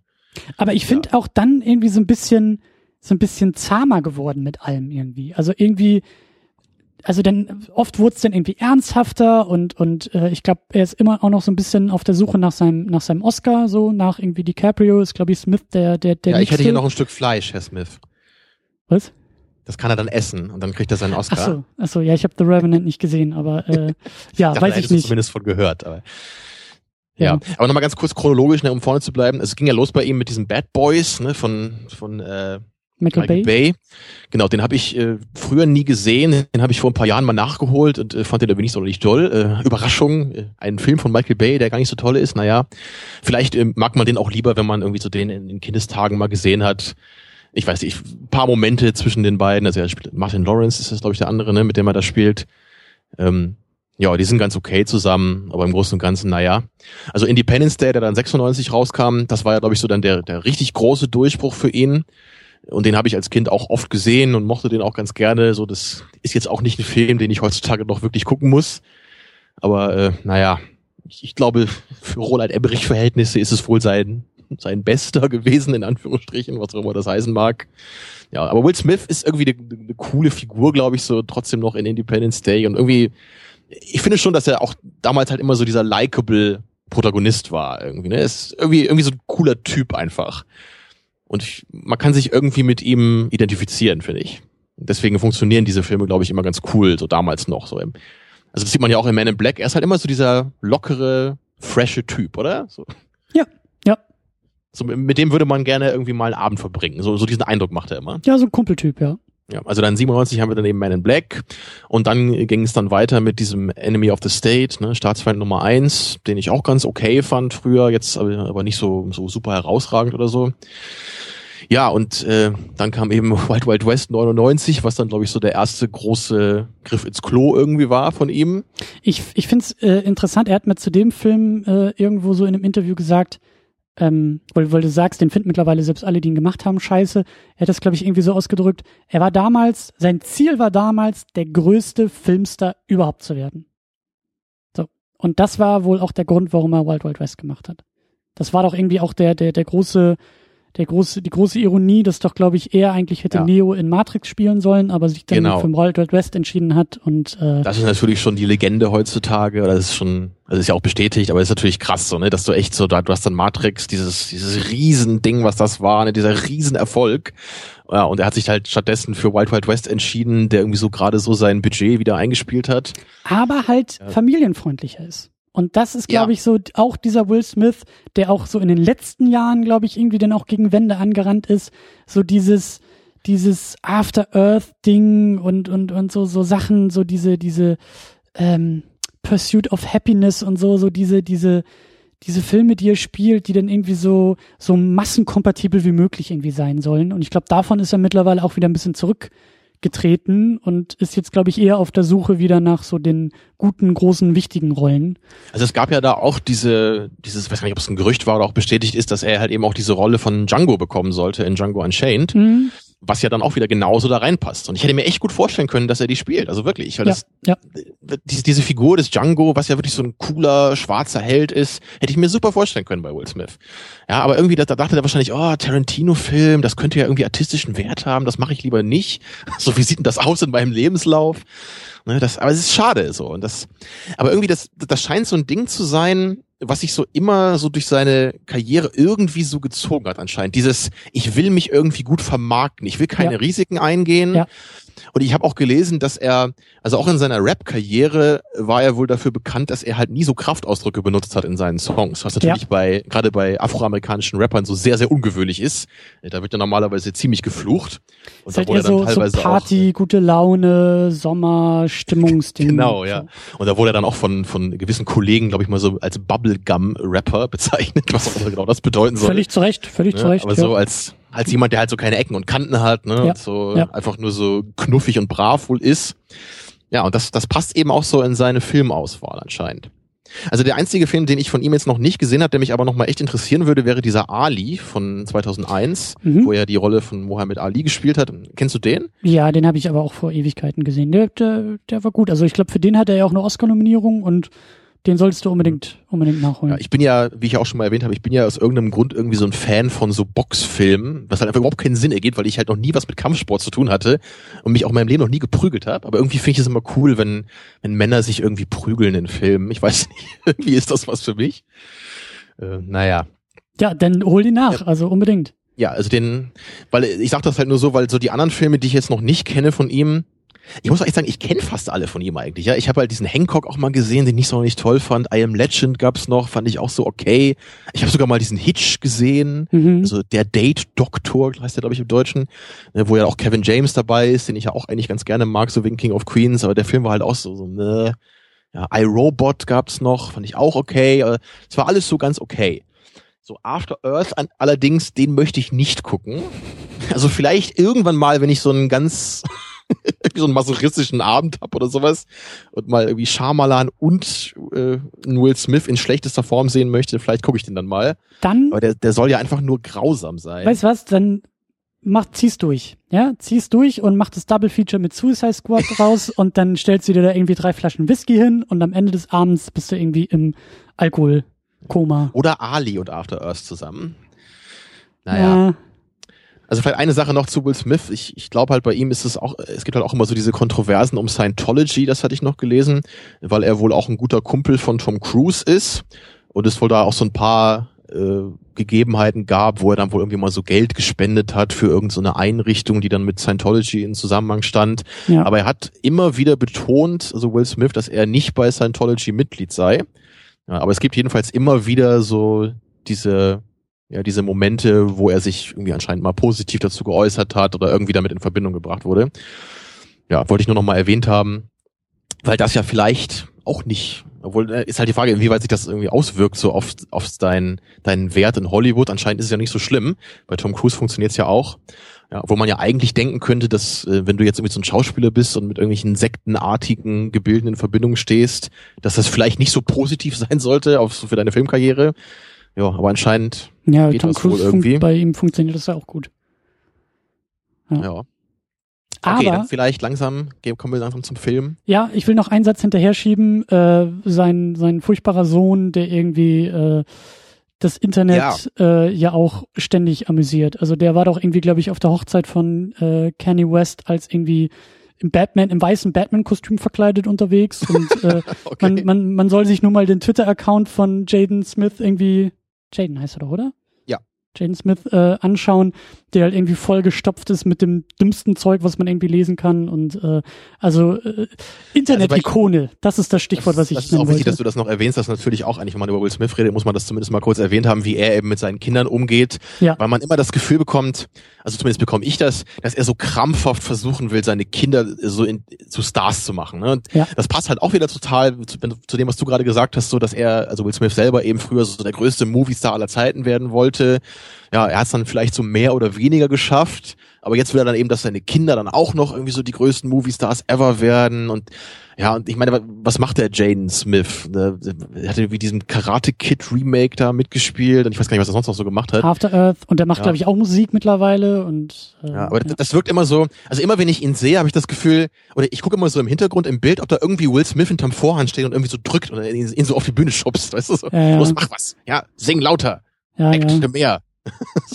Also irgendwie nicht so die, die, die schöne Idee eigentlich. Ne? Also ich, ich habe nichts dagegen, wenn Kinder von Schauspielern auch Schauspieler werden. Da gab es ja auch viele, ne, die das so gemacht haben, wo das gut funktioniert hat. Aber so dieses, dieses Gezwungene finde ich immer so widerlich dabei. Ne? Auch das, was man früher von, von dem Vater von hier äh, Kevin allein zu Hause hier, wie heißt der Schauspieler nochmal? Macaulay Culkin. Ja, genau, ne, von dem Culkin-Vater, wenn man da sowas gehört hat, ne, so diese, was ja dann auch wirklich bei Macaulay Culkin so zur, zur Drogensucht und sowas geführt hat, ne, dieser Druck, der da von den, von den Eltern kam oder vom Vater, glaube ich, hauptsächlich. Ja, es ist dann eher so die Schattenseite von Hollywood. Ja. Naja, gut. Also viele Background-Informationen heute von uns. Haben wir uns gut vorbereitet? Ja, ja. Deswegen so, auch nur ganz kurz. Film selber? Ja, ich will noch zwei Namen hinterher nennen, nämlich, nämlich die gute Linda Fiorentino Richtig, die äh, Partnerin dann am Ende des Films von Jay. Die auch, also ich habe noch mal ein bisschen da in der IMDb geguckt, die irgendwie auch überhaupt nicht irgendwie so etwas wie eine Karriere hat, sondern irgendwie so zwei, drei Filme und zack, dann war sie weg. Genau, ja. Und, und genau, einen Namen kann man vielleicht noch nennen, den Vincent D'Onofrio. Ach, wie spricht man hier aus? Ich kann das nicht. Ich kann es auch nicht, deswegen. D'Onofrio, glaube ich, ne? Vincent ja. D'Onofrio. Äh, auch äh, so, ein, so ein Schauspieler, den man öfter mal sieht in Nebenrollen, auch in Jurassic World dabei gewesen. Und vor allem Aber seine Daredevil. bekannteste Rolle ist natürlich Christian. Daredevil. Er hat bei Daredevil mitgespielt, bei Netflix. Ja, das meinte ich. Ich vermute, ich kennst du seine bekannteste Rolle gar nicht. In Full Metal Jacket, hast du nee. den mal gesehen? Nee, ich glaube nicht. Da spielt er eine sehr markante Performance von so einem Soldaten am Anfang, der durch ist halt in so einem Militärausbildungslager so vor dem Vietnamkrieg in Amerika und wird da durch das durch dieses extreme Drilling halt so an den Rand der Verzweiflung gebracht ja, sehr coole Figur und äh, sicherlich seine bekannteste und wichtigste Performance. Mhm. Ja, sonst noch jemand Bekanntes dabei? Ich glaube gar nicht so wirklich, ne? Äh, nö, höchstens in so kleinen süßen Easter Eggs, die dann halt leider die Fortsetzung auch komplett kaputt machen musste. Ähm, gibt ja so einen schönen Moment irgendwie, als Jay dann ja so eingeführt wird in die äh, Man in Black Organisation, so seinen ersten Tag irgendwie hat und da ja dann mit dem großen Chef, den wir glaube ich auch noch erwähnen sollten, ähm, wie heißt der denn? Rip Torn oder Z. Ne? Genau, genau. Und dann sitzen die beiden da irgendwie vor so einem Monitor und, und Z erzählt dann irgendwie sowas von, äh, ja, ne, so Man, also Aliens und äh, gar nicht so viele Taxifahrer, wie man denkt und bla bla bla. Und dann haben sie halt so eine große Leinwand, also so einen großen Screen, wo dann irgendwie, glaube ich, so neun ähm, äh, Bild im Bild äh, Menschen irgendwie drauf sind. Und da mal irgendwie genauer drauf zu gucken, ist ganz witzig, weil da wohl irgendwie auch, ähm, ich glaube Barry Sonfeld selber auch. Auf jeden Fall Steven Spielberg ist irgendwie mit da drauf. Äh, und irgendwie, glaube ich, noch so zwei, drei, vier, fünf andere äh, Hollywood-Berühmtheiten und das ist so ein nettes Easter Egg. Ich glaube sogar, ich glaube im ersten sogar auch Michael Jackson und das haben Ich glaube, das ist im zweiten erst. Nee, im zweiten ist er dann ja wirklich auch als Agent und hat irgendwie drei, drei Sätze, die er irgendwie sagen darf. Ach so, er, er war im ersten dann ganz kurz zu sehen, nur ohne was zu sagen, oder? Ja, es ist also auch noch nicht mal im Film selber, sondern die haben einfach nur irgendwie Archivmaterial genommen, das halt irgendwie auf so ein Screen drauf geklatscht und gesagt, guck okay. mal, das sind alles Aliens, von denen man gar nicht weiß, dass es Aliens sind. So nach dem Motto Zwinker, Zwinker, eben auch Steven Spielberg und eben auch der Regisseur und so einfach nur als, als kleines Easter Egg. Okay. Ja. So. Also, Film selber, das hat aber echt lange gedauert heute, ne? Ja, aber äh, wir, wir, wir nehmen den Schwung, den wir uns hier erarbeitet haben, um in den Film selber einzusteigen. Und ich möchte das ähm, an allererster Stelle über das wunderbare Intro machen, über diesen wunderbaren Prolog. Und du sagst ja immer, oh, Christian, du hast doch, du findest Prolog doch scheiße und so. Ja, aber hier finde ich das eigentlich sehr, sehr gut gemacht, weil diese ersten, was sind das? Zehn Minuten oder so, äh, sind für mich also so wie es eigentlich ein guter Prolog, wie es eigentlich ein gutes Opening bei jedem Film machen soll, der komplette Film in Sachen Tone, in Sachen ähm, ja so so Highlights oder in Sachen in Sachen ähm, ähm, Qualitäten in ganz kurzer, fast schon äh, Kurzfilmhaftigkeit zusammen runtergerendert und in diese paar Minuten gepackt. Und das ist natürlich dieses Intro, das hattest du gerade eben im Plot gar nicht erzählt, dass ähm, ein, was ist das, ein Transporter wird angehalten an der Straße von Polizisten und die Polizisten entdecken im, im, im ja, in, auf der Ladefläche im, im äh, Rückteil des Transporters, dass da halt ja Menschen illegal irgendwie eingeschmuggelt werden aus Mexiko. Und auf einmal kommen die großen schwarzen Autos angefahren, oder das eine große schwarze Auto angefangen, die Limousine. Zwei Typen in schwarzen Anzügen steigen aus und sagen, wir übernehmen ab hier und prüfen diese ganzen Einwanderer einmal durch, bis sie dann den eigentlich illegalen Einwanderer entdecken, nämlich ein Alien in einem Menschenkostüm. Und äh, Ja, diese der hat ja auch so, ein, Sequenz. so einen Kopf auf so einer Stange dann, ne? So als, Ja, als und- das halt total bescheuert ist natürlich. Und, Aber und das setzt halt gleich genau wie du sagst den Ton eben, weil diese, diese Verkleidung dieser Aliens sind halt auch völliger Quatsch natürlich, wie die immer dargestellt werden im Rest des Films. aber die Aliens selber sind auch sind, sind so herrlicher Quatsch. Also es geht nicht Ja. darum, dass es irgendwie bedrohlich oder oder düster ist, sondern dieses ganze Design ist halt total cool, weil der ja Wird dann halt auch so seine bewusst gerade Augen mit diesen Alien-Klischees gespielt, ne? so wie man die halt immer so sieht, so mit diesen großen Köpfen und dünnen Körpern und sowas. Ja. Ne? Das- ja Da gibt es natürlich ganz viele verschiedene Designs, aber da hat man sich auf jeden Fall coole Sachen ausgedacht. Und vor allen Dingen ist halt diese, diese, diese, ich finde diese Sequenz eben auch so gut, weil sie so schon gleich zwei eher subtile Sachen vorwegnimmt. Nämlich Nummer eins, so dieses ganze Thema ist, ist total gut und irgendwie auch so im Nachklang mit so ein bisschen, also so in der Abrundung finde ich auch mit so einem kleinen Statement, ja, so dieses ganze, weißt du, so Einwanderung und Flucht und wie du es ja auch im Plot so ein bisschen erwähnt hast, so, was ich auch so geil finde, das ist halt New York, dieser, dieses, dieses Zentrum ist New York, die Stadt mit, also die halt in Amerika für das Thema Einwanderung steht, die für diese ganze Staatsgründung und dieses ganze, diese, diese ganze Multikulturalität, die halt eben Amerika eigentlich ausmacht und komischerweise auch von ganz vielen lauten Schreihälsen irgendwie mittlerweile kaputt gemacht werden will. Aber das ist halt so cool, weil das halt in dieser Sequenz schon drin steckt. Ja, die Polizisten, die schnappen sich da irgendwie die illegal eingewanderten Mexikaner und eigentlich geht's um die illegal eingewanderten Aliens, die dann von den Man in Black irgendwie kontrolliert werden, was total cool irgendwie ist, so vom, vom, vom Grundthema. Und Mhm. es zeigt sich eben da auch schon in so einem, in so einem, in so einem kleinen Detail, wie clever dieser Film manchmal sein kann. Ja, also und was eben auch die Man in Black ausmacht, dass sie halt eben eher clever sind als jetzt irgendwie die großen, ähm, die großen, wie sagt man, das, das große Action-Ding, ja, die, die Men in Black treten nicht auf irgendwie mit der dicken Pumpgun am Ende, aber im Laufe des Filmes nicht, sondern sie sind eher in den richtigen Momenten mit der richtigen Cleverness Oder zumindest, zumindest nur, wenn es unbedingt sein muss. Ne? Dann treten sie halt auf als die Actionhelden, aber meistens, genau wie du sagst, arbeiten sie so im Verborgenen. Ja. Ne? Und, Und- natürlich, und es werden halt auch gleich in dem Prolog halt ein paar inhaltliche Sachen eingeführt, noch für den konkreten Plot, die ich halt auch sehr geschickt finde. So. Das Blitzdingsen. Genau, einmal natürlich genau dieses äh, flashy Thinging, wo man gleich eben sieht, okay, äh, sie können halt so gut im Verborgenen arbeiten, weil sie eben die Gedächtnisse aller Beteiligten immer sehr leicht manipulieren können damit. Und außerdem äh, sieht man ja da noch Kay mit seinem äh, alten Partner, der ja dann, glaube ich, auch so in den Ruhestand gehen will, weil er meint, er kann das nicht mehr. Also da sieht man dann auch so, dass es vermutlich äh, nicht so das Einfachste ist, mit Kay zusammenzuarbeiten. Ja, und, und Kay eben auch dann so auf der Suche nach einem neuen Partner ist. Also ähm, ja, da wird, da wird halt alles sehr schön aufgebaut. Vor allen Dingen relativ kurz, prägnant und der Ton wird gesetzt. Also so soll es halt sein in einem guten Prolog. Vor allen Dingen liebe ich, äh, wie Kay in dieser in dieser Sequenz vorgeht. Also dieses ähm, und das meine ich halt so mit Cleverness. Das wird nachher nochmal an ein, zwei Stellen nochmal richtig größer und deutlicher gemacht. Aber er geht ja die Reihen durch und spricht mit allen erstmal Spanisch. Ja. Und dann mhm. spricht er ja alle irgendwie nach und nach an und sagt, hey, hier, wie geht's? Und guckt, was irgendwie als Antwort zurückkommt, bis er dann ja bei seinem eigentlich Verdächtigen ist. Und es zeigen dann ja auch nur die Untertitel und den halt irgendwie einfach nur über so drei, vier Sätze enttarnt. Ja, es geht nicht, und das meine ich halt, es ist nicht das große Action-Set-Piece, sondern es ist irgendwie so, sind ein, zwei, drei clevere Dialoge, weil er verdächtigt ihn ja schon und merkt irgendwie, der Typ antwortet komisch und dann beleidigt er ihn einfach zwei, dreimal. Ja, und sagt, du bist irgendwie der hässlichste hier in der Reihe und der Typ nickt die ganze Zeit nur und sagt, sie, sie, sie.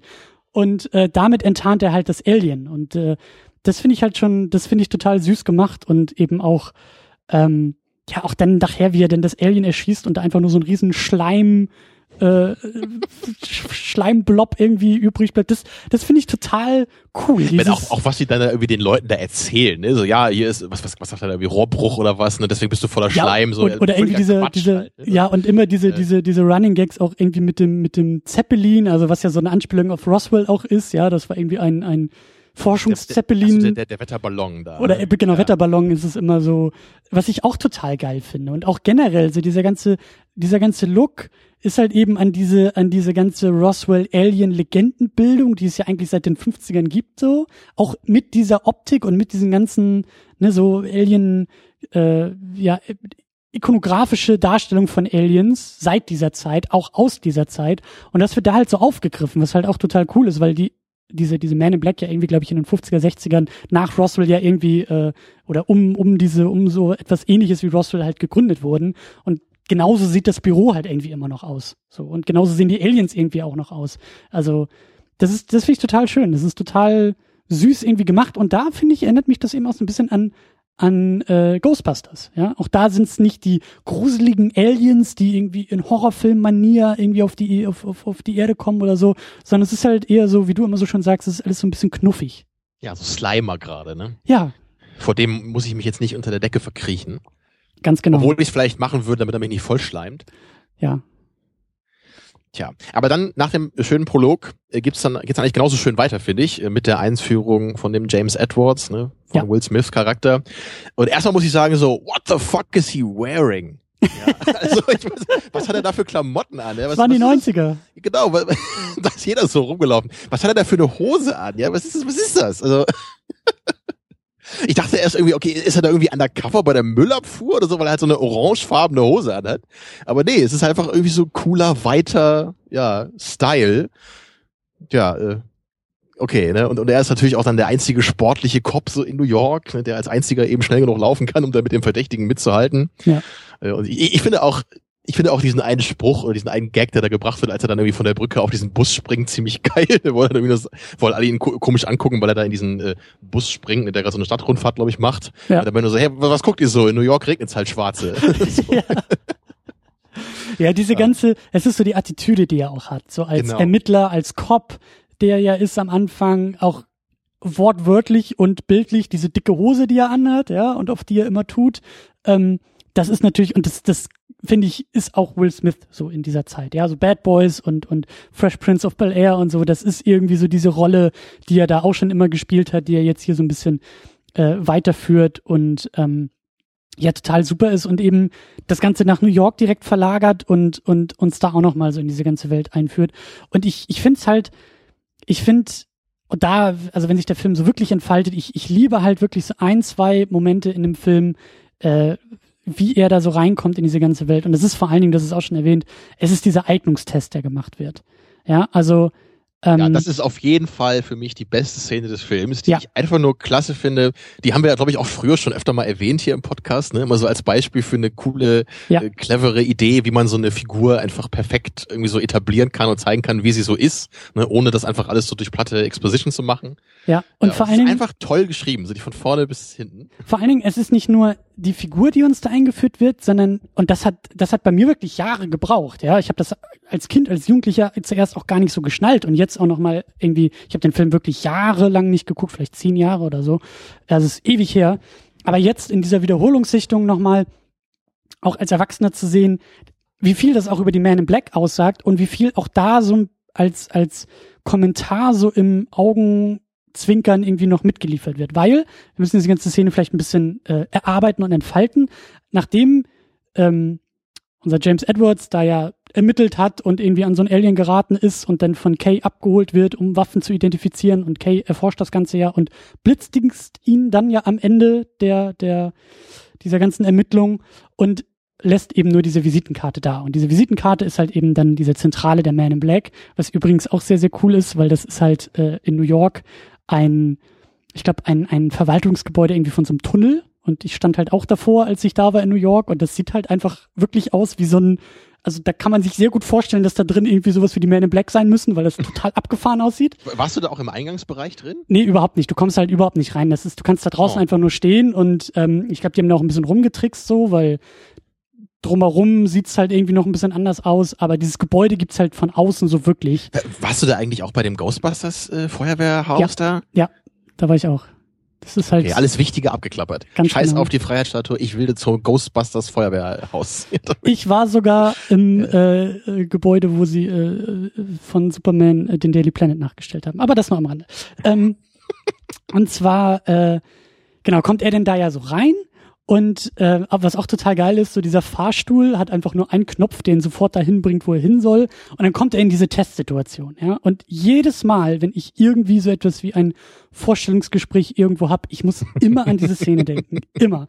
Weil die halt, und das ist ja auch so schön, gute Filme arbeiten irgendwie mit mehreren Ebenen und auch auf so einer, ja, ähm, die sind subtil und die zeigen etwas und sagen vielleicht was anderes und so. Also da passiert eine ganze Menge, weil er kommt halt rein, erstmal zu spät.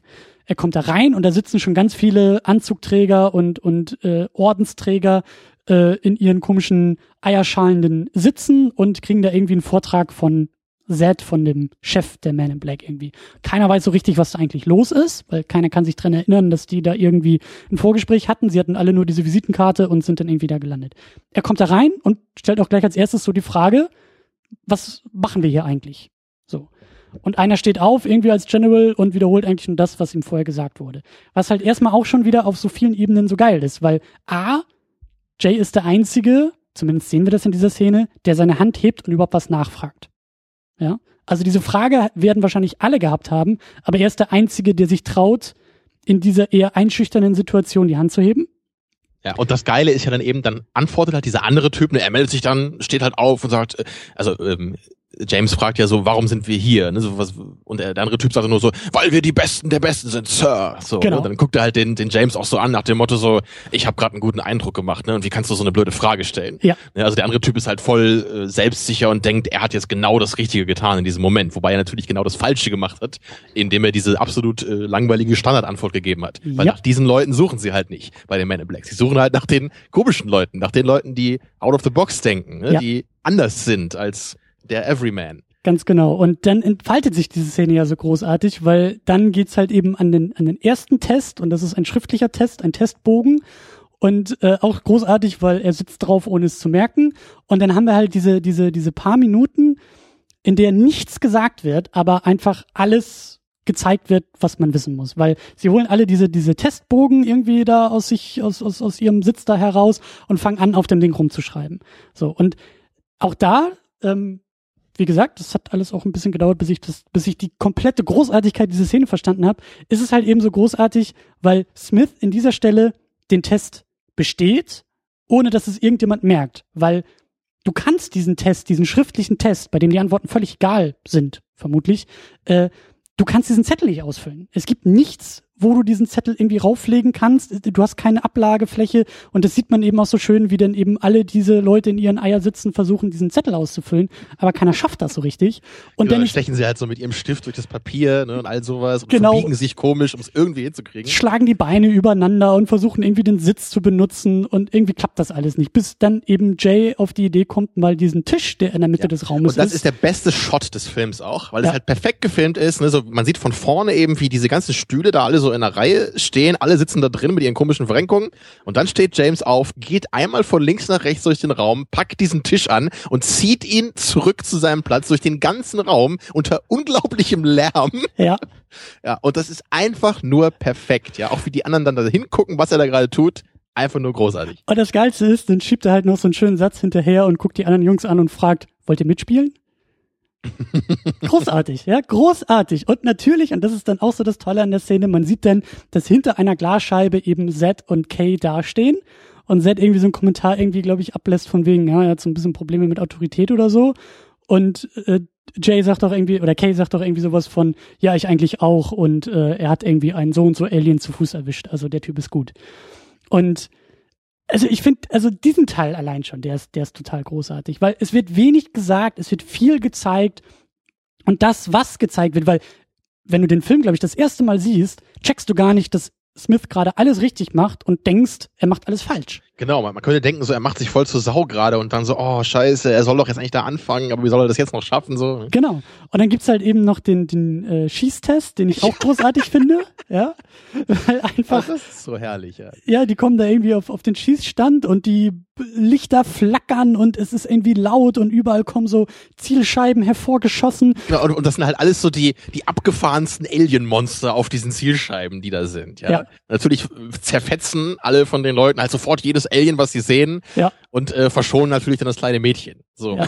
Aber was tut James? Ja. Er, er verschont die Aliens und zerballert halt das kleine Mädchen. Und am Anfang denkt man auch so, äh, what the fuck, so, ist er irgendwie ein Psycho so? Ja. Dann wird er natürlich auch nachgefragt, so, warum, warum haben, haben sie das gemacht? Und dann erklärt er halt bei den ganzen Aliens, dass die halt eigentlich alle einen ganz friedlichen Eindruck machen. Ne? Der eine hängt halt so kopfüber an so einer Straßenlaterne und so, und so weiter. Aber das kleine Mädchen, das hat halt ein Buch äh, über Quantenphysik in der Hand. Ja. Und das fand er halt auch sehr verdächtig. Und das Geile ist ja, er hatte recht. Eben. Er hatte ja recht mit der Nummer, ja. Es ist halt wirklich so, dass die Aliens irgendwie dastehen und die Zähne fletschen, aber halt irgendwie ein Taschentuch in der Hand haben. Und der andere hängt an der Laterne, weil er irgendwie Push-Ups macht. Und das kleine Mädchen nachts auf der Straße in der Dunkelheit zwischen den Aliens mit dem Quantenphysikbuch. Ja. Äh, Natürlich, das- das ist halt wirklich das, das Brillante bei dieser Szene, weil es eigentlich natürlich völliger Schwachsinn ist, diesen Test so zu lösen. Aber natürlich diese obskure Man in Black Behörde ja wirklich genau das tut. Ja. Nämlich weil die Aliens ja nicht per se Feinde sind, sondern sie ja nur nach ungewöhnlich, ungewöhnlichen Sachen schauen. Ne? Und ein Alien an sich ist ja keine ungewöhnliche Sache für sie. Ganz Aber genau. ein kleines Mädchen, was ein Buch über Quantenphysik in der Hand hat, das wäre wirklich verdächtig für die. Und dann gibt's natürlich diesen großartigen Abschluss, ja. Der dritte und letzte Teil des Tests, ein kleiner Sehtest, der gemacht wird. Ja, und da sehen wir, oder das hören wir ja nur noch im Hintergrund, weil Jay wird abgefangen von Kay und kriegt schon gleich die ersten Dokumente gezeigt und guckt mal hier, wir sind die Men in Black und wir wurden irgendwie. Aber erst denkt man da ja auch so, okay, äh, er ist jetzt rausgefiltert, ne, das geht überhaupt nicht und die anderen sind jetzt weiter und machen jetzt die nächste Tests. und dann hörst du halt nur im Hintergrund dieses Geräusch von den Blitzdings und du weißt, ah, so ein Sehtest also. ich liebe diese Szene. Ich liebe sie wirklich über alles. Ja, weil das ist wirklich, das ist so für mich die, die Brillanz dieses Filmes und auch der Tonfall des Filmes und, und da kommt einfach alles zusammen. Und das ist halt für mich das Schöne so, es gibt halt solche Blockbuster und es gibt solche Blockbuster. Und Man in Black ist für mich so einer, der dann eben so in der Abrundung, so im Nachgeschmack dann eben noch so diese, diese paar cleveren, schönen, süßen, tollen Momente hat, die einfach diesen Film für mich auch ein bisschen besonderer machen als, als andere äh, Sommerblockbuster oder sowas und oft auch noch als Filme in der Gegenwart und auch als eben die Fortsetzung, weil da vermisse ich das eben, dass, dass so solche cleveren Einfälle da sind, die eben die besten Momente sind für mich eben Momente, da, da braucht es keine CGI, da ist irgendwie keine große Action, da sind keine Special Effects, sondern es sind so kleine, süße Momente wie diese, die einfach toll geschrieben sind und die, Mhm. die clever sind und Spaß machen. Und ich liebe es, wenn Filme clever sind. So, und da wir jetzt gerade so euphorisch den Film gelobt haben, kann ich das natürlich nicht so stehen lassen. ja, ich meine, Second Unit wäre nicht Second Unit, wenn Tamino nicht auch was zu meckern hätte. Und äh, ich glaube, das passt von der Stimmung her gerade ganz gut, so um mal einen Kontrast zu setzen. Na, dann hau ich mag raus. den Film ja auch äh, ganz gerne, habe ich ja schon gesagt. Ne? Und ich habe mich ja gerade genauso äh, positiv geäußert wie du. Ich glaube allerdings, dass ein Grund dieses Films, und das ist oft bei, bei äh, Filmen dieser Art für mich ein Problem, und das gibt's hier leider auch. Und das ist wirklich, ums Platz zu sagen, einfach der Plot. Und zwar vor allem in der zweiten Hälfte. Also das, das Problem, was ich immer habe bei diesen Filmen, ist irgendwie, dass ich, ich komme einfach nicht damit klar, dass es immer darum geht, die Welt zu retten. Das haben wir ja auch schon öfter mal gesagt, dass das halt irgendwie ganz oft eben bei Hollywood-Filmen immer darum irgendwie geht, die Welt zu retten, in welcher Form auch immer. Aber das stört mich irgendwie bei diesem Film so im Besonderen, weil ich, genau wie du gerade sagtest, auch irgendwie so diese kleinen Momente halt irgendwie so cool finde. Also ich, ich mag eben eigentlich, wenn es da um ein bisschen weniger gehen würde. Das fände ich viel geiler. Also bei, bei Ghostbusters eben ist das genauso. Ich finde eigentlich bei, bei Ghostbusters, finde ich, sollte der, das größte oder schlimmste Obstacle in dem Film sollte halt sein, dass irgendwie der Bürgermeister ihren Laden zumacht. So, das ist nicht so die Art des Plottes oder das, was auf dem Spiel stehen sollte, finde ich. Dann macht mir das irgendwie viel mehr Spaß, als wenn es jetzt darum geht, dann am Ende irgendwie die andere Dimension verschließen zu müssen, äh, wo dann irgendwie die Supermonster und Dämonen dann irgendwie rüberkommen. Es ist zwar auch lustig, wenn dann der Marshmallow-Mann durch New York läuft, das stimmt schon, aber so der, der Scale ist mir einfach zu groß dabei.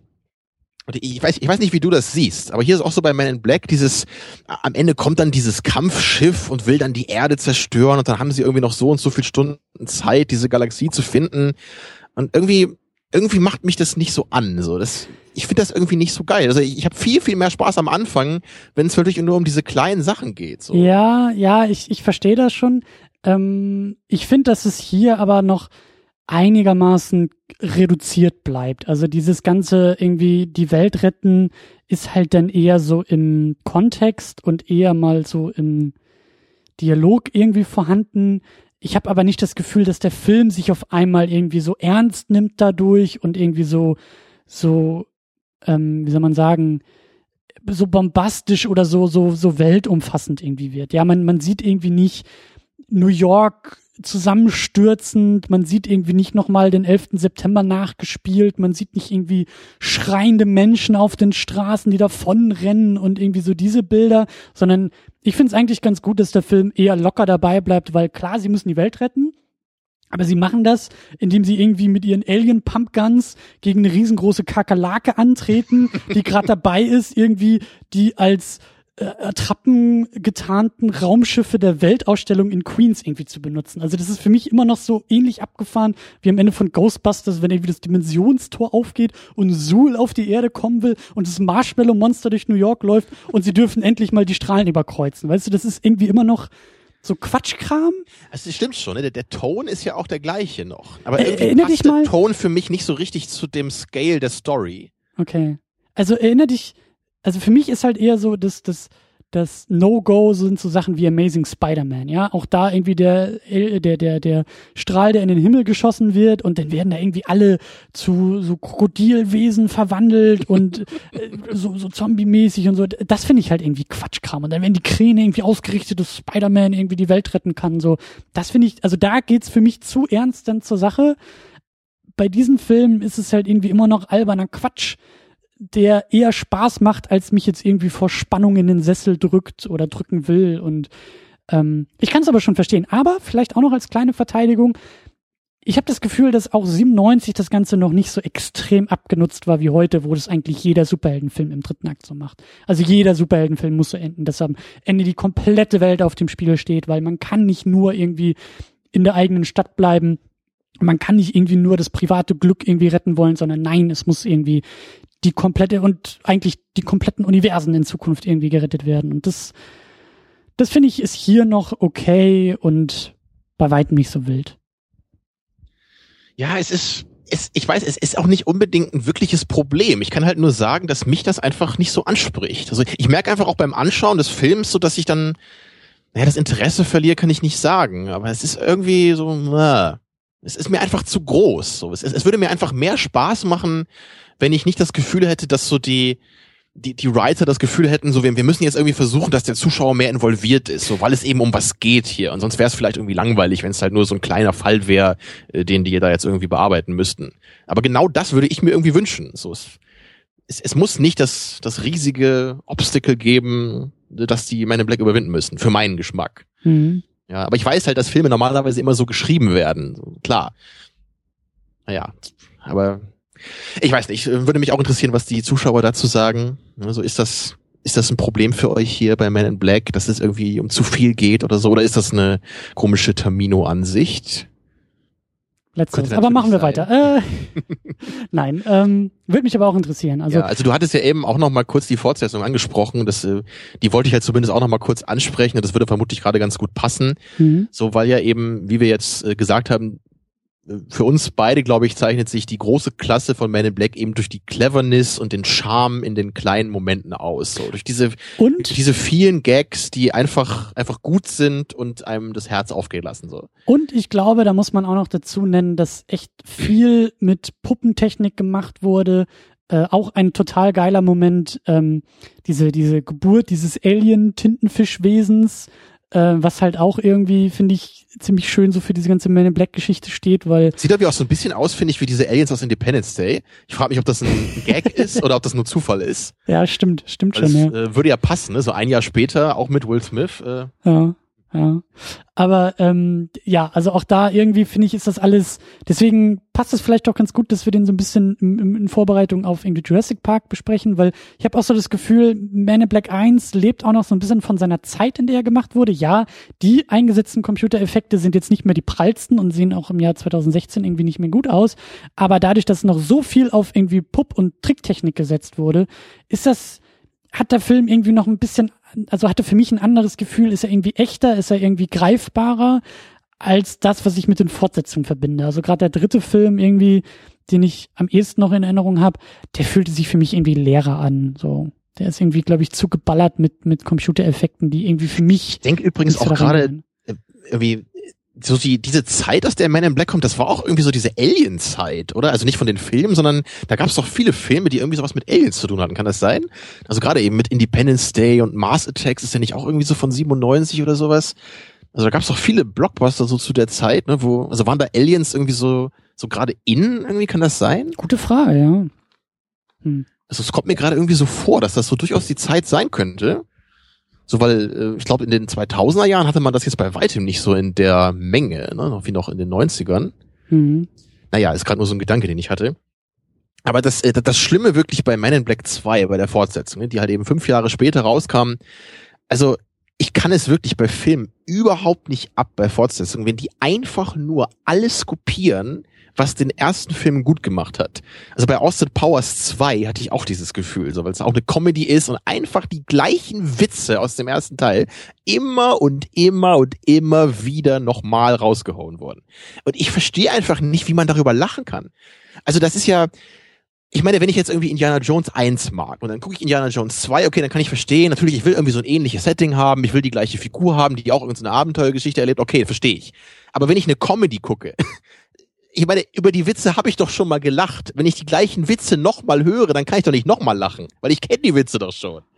Hm. Also das, das verstehe ich einfach nicht. Ja, oder auch dieses, ähm, also was dann auch damit so gemacht wird mit den einzelnen äh, Alien-Figuren, oder? Also im ersten Teil gibt's ja auch diesen super Gag einmal, äh, wo dann äh, Kay und Jay irgendwie äh, unterwegs sind und dann wollen sie irgend so einen so einen Alien befragen, ne? dann steigen sie irgendwie an so einem Zeitungsstand aus ja. und dann sitzt, dann ist da halt dieser super bleiche, dürre Typ mit langen, fettigen Haaren, der halt super gruselig aussieht ne, so ein bisschen Professor Snape-esque, ja, und daneben sitzt halt sein kleiner Hund. Ja. Und dann kommt halt natürlich Will Smith und sagt, boah, die Tarnung ist aber mies, ja, und dann äh, fährst du die Kamera, glaube ich, auf den Typen und schwenkt dann so auf den Hund und der Hund sagt, hey, was soll das denn, du Arsch, so ungefähr. Ja. ja. Und das ist einfach natürlich, es ist unerwartet, es ist super geil, natürlich, und der Gag ist eben, dass dieser Hund das Alien ist, okay. Ja, und natürlich, weil die Leute eben diesen Gag, genau wie ich auch halt gut fanden, muss natürlich jetzt irgendwie dann dieser Hund im zweiten dann irgendwie zwischendurch mal so eine Rolle sein. Ja. Dann ist das, glaube ich, dann soll der irgendwie kurz mal so der Partner von Jay sein. Dann sitzt er im Auto und macht dann irgendwie das Radio an und dann läuft da Who Let the Dogs Out und sowas. Und ich, ich verstehe das einfach nicht. Das, das funktioniert für mich einfach nicht. Ja. Das ist einfach dämlich, ja. Und, und auch ein, ein anderer Gag, der sehr geil ist, ist ja dann auch äh, nach der Szene, die wir gerade besprochen haben mit dem Test, da, da glaubt natürlich Jay dann auch Kay nicht sofort. Ne? So, ja, ja, klar, ihr seid eine geheime Behörde, die hier irgendwie mit Aliens äh, unterwegs ist, so, ja, ja. Und dann gehen sie da den Flur runter und dann sieht er halt in diesem Raum, diese, was auch immer das für Viecher sind, ne? Diese diese, ja, ich weiß gar nicht, so, so, ich finde, die sehen aus wie eine Mischung aus äh, Schrimp und Kakerlake oder so. Ja. So, so kleine, dünne, insektenartige Viecher, die also ganz komisch reden und halt irgendwie rauchen und Kaffee saufen. Ja. So. ja also eine total irre Truppe von diesen kleinen Viechern. Ja, es ist natürlich lustig, halt die, diese Viecher zu sehen. Ja, und was passiert dann am Ende im zweiten Teil? Dann kriegen diese Viecher irgendwelche Lederanzüge an und werden mit Waffen ausgestattet, dass sie dann zusammen mit Jay dann irgendwie diese Man in Black Station zurückerobern. Ja. Aber das, ich denke so, was ist das für ein Humor? Das ist so dämlich. Also das, das hätte ich auch mit 60 gefunden, so. Also, und ich, ich kriege halt wirklich bei, bei Man in Black 2, ich kriege halt nur den Eindruck, dass das ein Film ist, der, der baut auf jeden einzelnen Gag aus dem ersten Teil, da versucht der krampfhaft anzuknüpfen. Ja. Macht den Gag nochmal.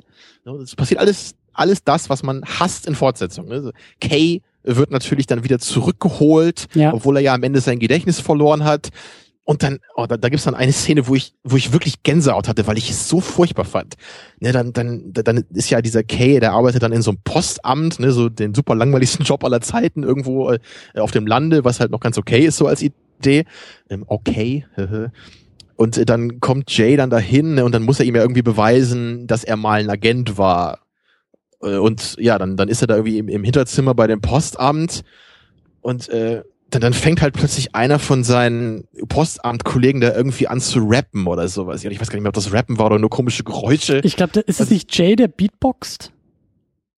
es war nicht Jay selber, es war irgendein anderer Typ, der da im Raum war. So, Okay. weil die dann sich alle offenbaren und zeigen, dass das halt alles Aliens sind, die wahrscheinlich da irgendwie auf ihn aufgepasst haben, falls da irgendwie doch mal einer rausfindet, dass das der alte Agent K oder so war. Aber das ist, das ist für mich so ein Fremdscham-Moment gewesen, weil es ist halt so dummer, platter Humor. Ja, und das gab es im dritten Teil dann auch nochmal. Da sind die dann auf der Beerdigung von dem Set, ne, von ihrem Chef, der ja auch nicht mehr im dritten Film dann dabei ist, der Rip Torn. Äh, Und dann erst sagen dann Jay und Kay was, okay, und dann kommt halt die Figur von, von Emma Thompson da, die ja, glaube ich, so die neue Chefin da ist. Und dann sagt sie halt, lassen Sie mich kurz den einen Alien irgendwas zitieren. Und dann fängt sie dann, weißt du ja wahrscheinlich noch, fängt sie halt an, 20 Sekunden lang irgendwelche wilden Quietsch- und Kreischgeräusche Ja. von sich zu geben. Sie macht nur so, und zwar ganz laut und schrill und furchtbar. Und ich habe mir das irgendwie fünf oder sechs Mal angeguckt, danach nochmal auf YouTube, weil ich es nicht fassen konnte. Ich, hab, ich, ich dachte, was ist das für eine Szene? Wie, wie, wie, kann, wie kann so eine Szene das in einen, in einen Mainstream-Feature-Film schaffen? Also das, das war für mich so furchtbar, ja. Und also es ist, es ist immer wieder unglaublich für mich, manchmal dieses, also wirklich so diese Fortsetzung zu haben. ne, Es ist ja hier, es ist ja mit dem gleichen Hauptdarsteller. Ne? Es ist von dem gleichen Regisseur. Ja, und es hat auch ein riesen Budget gehabt. Es hat ja mehr, also der zweite hat ja auch noch mal fast doppelt so viel Budget gehabt wie der erste dann. Und das kommt dann dabei raus, ja. Einfallsloses Wiedercoin der Gags des ersten. Ein furchtbarer Plot mit Johnny Knoxville in der Nebenrolle, ja. äh, what the fuck, ja. Also ich, ich weiß nicht, das ist, also die, die meisten Leute schreiben ja auch, klar, die Fortsetzungen sind nicht so gut wie der erste oder was, aber ich kriege dann irgendwie immer so das Gefühl, dass die meisten Leute die dann auch immer noch ganz lustig finden. Ja, und ich für meinen Teil, ich kann mir nicht im Ansatz vorstellen, die nochmal zu gucken, diese Fortsetzung. Ich habe es jetzt halt für die Sendung nochmal gemacht. Ich habe die beide abgrundtief gehasst. Der zweite Teil ist einer der schlechtesten Filme, die ich jemals gesehen habe. Ähm, also da, da werde ich wirklich sauer, weil ich so denke, das, sowas kann man mir nicht vorsetzen, ja. Ja, und, und aber anscheinend ist das für die anderen Leute so nicht so die große ähm, Distanz zwischen den Filmen. Die finden dann den ersten sehr lustig und den zweiten so ein bisschen weniger lustig. Aber naja, also für mich ist das wie Tag und Nacht, also ohne Scheiße. Ja. Ja, ich glaube, so, ich das glaube, musste jetzt mal raus. ja, ich glaube, das liegt aber auch ganz stark am Drehbuch, weil ähm, ich glaube, der erste äh, Man in Black, ich muss mal ganz kurz gucken, Ed Solomon hat den, glaube ich, geschrieben. Ähm, und der war, glaube ich, dann bei den Fortsetzungen auch nicht mehr dabei. Also, ähm, wobei der Typ wohl auch den Super Mario-Film geschrieben hat. Also, hm. vielleicht war es ein Glücksgriff oder so, keine Selbst Ahnung. Den gucke ich zehnmal lieber als Man in Black 2, ohne Scheiß. Ja. Nee, aber ähm, ja, die Fortsetzung und ich, für mich ist auch so das, das ähm, über, also erstmal ist dieses, ist das Ende vom ersten Film halt wirklich großartig. Also ich mag das, ich hatte das eigentlich ganz vergessen, aber äh, ich finde es total cool, dass eben sie, also die, ähm, die, die weibliche Nebenfigur, äh, die, die Laurel Weaver heißt die Figur in dem Film, also die da in einem äh, was ist das, in einem Leichenschauhaus, ne? Leichenschauhaus, genau, arbeitet und da auch des Öfteren schon mit irgendwie Aliens Kontakt hatte und immer wieder geblitzdingst wurde, dass die halt am Ende, sie wird ja eigentlich nur entführt, so typisch, ne, äh, äh, Damsel in Distress, sie wird ja von diesem, von dieser Schabe, von dieser Kakerlake irgendwie entführt und ähm, kann aber entkommen und dann kommen die Men in Black mit den dicken Pumpguns und äh, wollen die Welt retten und denken, sie haben es auch schon geschafft und fangen schon an, irgendwie so den Feierabend äh, zu begehen und dann kriecht aber von hinten nochmal die Schabe irgendwie an und dann ist sie halt diejenige, die da mit der Pumpgun steht, das Ding kalt macht und sagt, äh, Jungs, ihr habt aber auch einen ganz komischen Job, den ihr da ausübt, so. Und das fand ich total cool. Das, also erstmal ein cooles Bild, wie sie da mit der Pumpgun steht, ja. Und dann eben auch total cool, dass sie dann völlig logisch am Ende auch dann die Nachfolge antritt und Jay und sie dann dieses neue Paar bilden, was ich mir halt auch mega gut vorstellen kann und als Bild auch total cool finde. So dieser Generationswechsel, um den es ja auch so ein bisschen in dem Film geht. Ne? So äh, Kays Partner am Anfang geht in Rente, Kay selber war bei dieser ganzen Entstehung der Man in Black von Anfang an dabei und dann weißt du, so neue Generation, sagt genau, Will ja auch schön. am Ende. Es wirkt so ein bisschen so, wie dass die Fackel jetzt übergeben wird, so genau. an die neuen Leute. Das ist ein schönes Gefühl auch echt, um den Film zu beenden. Das finde ich auch. Genau, und Jay sagte das ja auch dann so, als er dann da in dieser Montage seinen, seinen Anzug sich anzieht und, und ne, den, den schwarzen Anzug, diesen äh, ikonischen Anzug und dann steht er ja vor, vor Kay und sagt, äh, übrigens der Unterschied zwischen uns beiden und setzt sich halt so ganz cool die Brille auf. Bei mir sieht der Anzug richtig gut aus. ja, so, und das ist halt auch diese Attitüde, das ist so dieses frische, dieses junge Blut in dieser ganzen Organisation und deswegen ist es irgendwie cool, dass am Ende so diese Fackel übergeben wird und es ist halt so ätzend, dass die Fortsetzung dann halt irgendwie so das gelungene Ende des ersten Teils so völlig umbiegen müssen und man auch merkt, dass wenn eine Fortsetzung hätte sie ganz anders aussehen müssen und dass da dann halt wieder so Mechanismen ja. irgendwie. Das, das ist halt wirklich sowas, das macht mich so wütend, ne? wenn halt dann schöne Momente aus dem ersten Film so durch dieses Redconning so quasi, also ja. richtig Redconning ist es glaube ich nicht, ne, aber so, dass, dass halt irgendwie Sachen wieder aufgelöst werden, äh, nee, also Sachen, die aufgelöst wurden im ersten, werden halt dann so wieder neu aufgefrischt. Ne? Das ist bei, bei, äh, bei Blade 2 ist das ja auch so. Ne? Im ersten Teil stirbt dann sein Mentor Whistler. was halt ich kenne die noch nicht. So. Du kennst Blade 2 noch nicht? Ich kenne die ganze Reihe noch nicht. Okay, das wusste ich jetzt nicht. Ich dachte, du hast jeden Comicfilm mal gesehen. Nein, noch nicht. Ja, aber ich meine, du kannst es dir eh denken, ja. Wenn eine, wenn eine wichtige Figur im ersten Teil stirbt, ist natürlich klar, dass sie im zweiten dann wiederkommt. Gerade wenn es um Vampire geht. So. ja. Und das, das ist halt so blöd, weil das halt echt, ich finde, es ist halt ganz schön gemacht, so wie, wie er halt stirbt, so im ersten Teil. Das hat so eine, auch wirklich so was, äh, das was düster trauriges, so wie das da inszeniert mhm. ist im ersten und dann ja im zweiten dann ja er war halt irgendwie ein Vampir und es ist halt irgendwie in so einer in so einem Glastank und jetzt holen wir ihn wieder raus und dann lebt er wieder so ja nee ey, also das, das ist so eine Sauerei. Ja.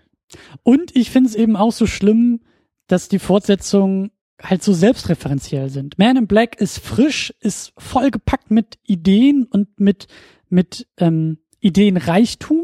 Und in der Fortsetzung wird sich dann einfach am liebsten immer wieder auf sich selbst bezogen. Wie du sagst, so alle Highlights des ersten Films werden nochmal neu durchgespielt, wiedergekeult und dann irgendwie auf die Leinwand geklatscht. Also da, da, da, muss man eigentlich echt mal so eine Liste machen, ja, von all diesen Aspekten, die einfach nur sinnlos, kontextlos wiedergekeult werden. Und auch diese Sache mit diesem Blitzdings, ne, das ist halt im ersten Teil, das ist natürlich lustig beim zweiten Teil kam mir das dann so vor, oh, jetzt noch mal so eine Szene, ja, und jetzt muss Will Smith sich noch mal irgendeine bescheuerte Erklärung überleben, überlegen, ne, was jetzt hier gerade passiert ist und das den Leuten erzählen. Das wird dann halt noch mal drei oder vier Mal gemacht und das ist halt überhaupt nicht mehr witzig, weil wir das im ersten Teil halt schon hatten. Ja, ja und im ersten Teil lässt sich dann irgendwie Tommy Lee Jones von dieser Schabe fressen, ne, am Ende, um da seine Knarre zu holen und das passiert dann halt später wieder irgendwie noch mal, dass er sich da irgendwie, war das im zweiten, ich weiß es schon gar nicht mehr, es ist schon drei Tage her, dass ich die Filme gesehen habe.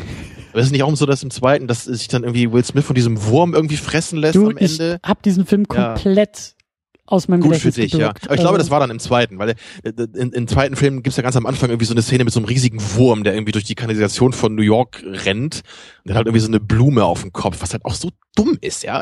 Und am Ende dann taucht der Wurm halt irgendwie wieder auf, aber dann lässt er sich, glaube ich, dann irgendwie frisst er dann Jay nochmal und dann ballert er sich wieder da raus. Oder oh, es tut echt weh, mich daran zu erinnern, sogar an diesen Film. Lass es.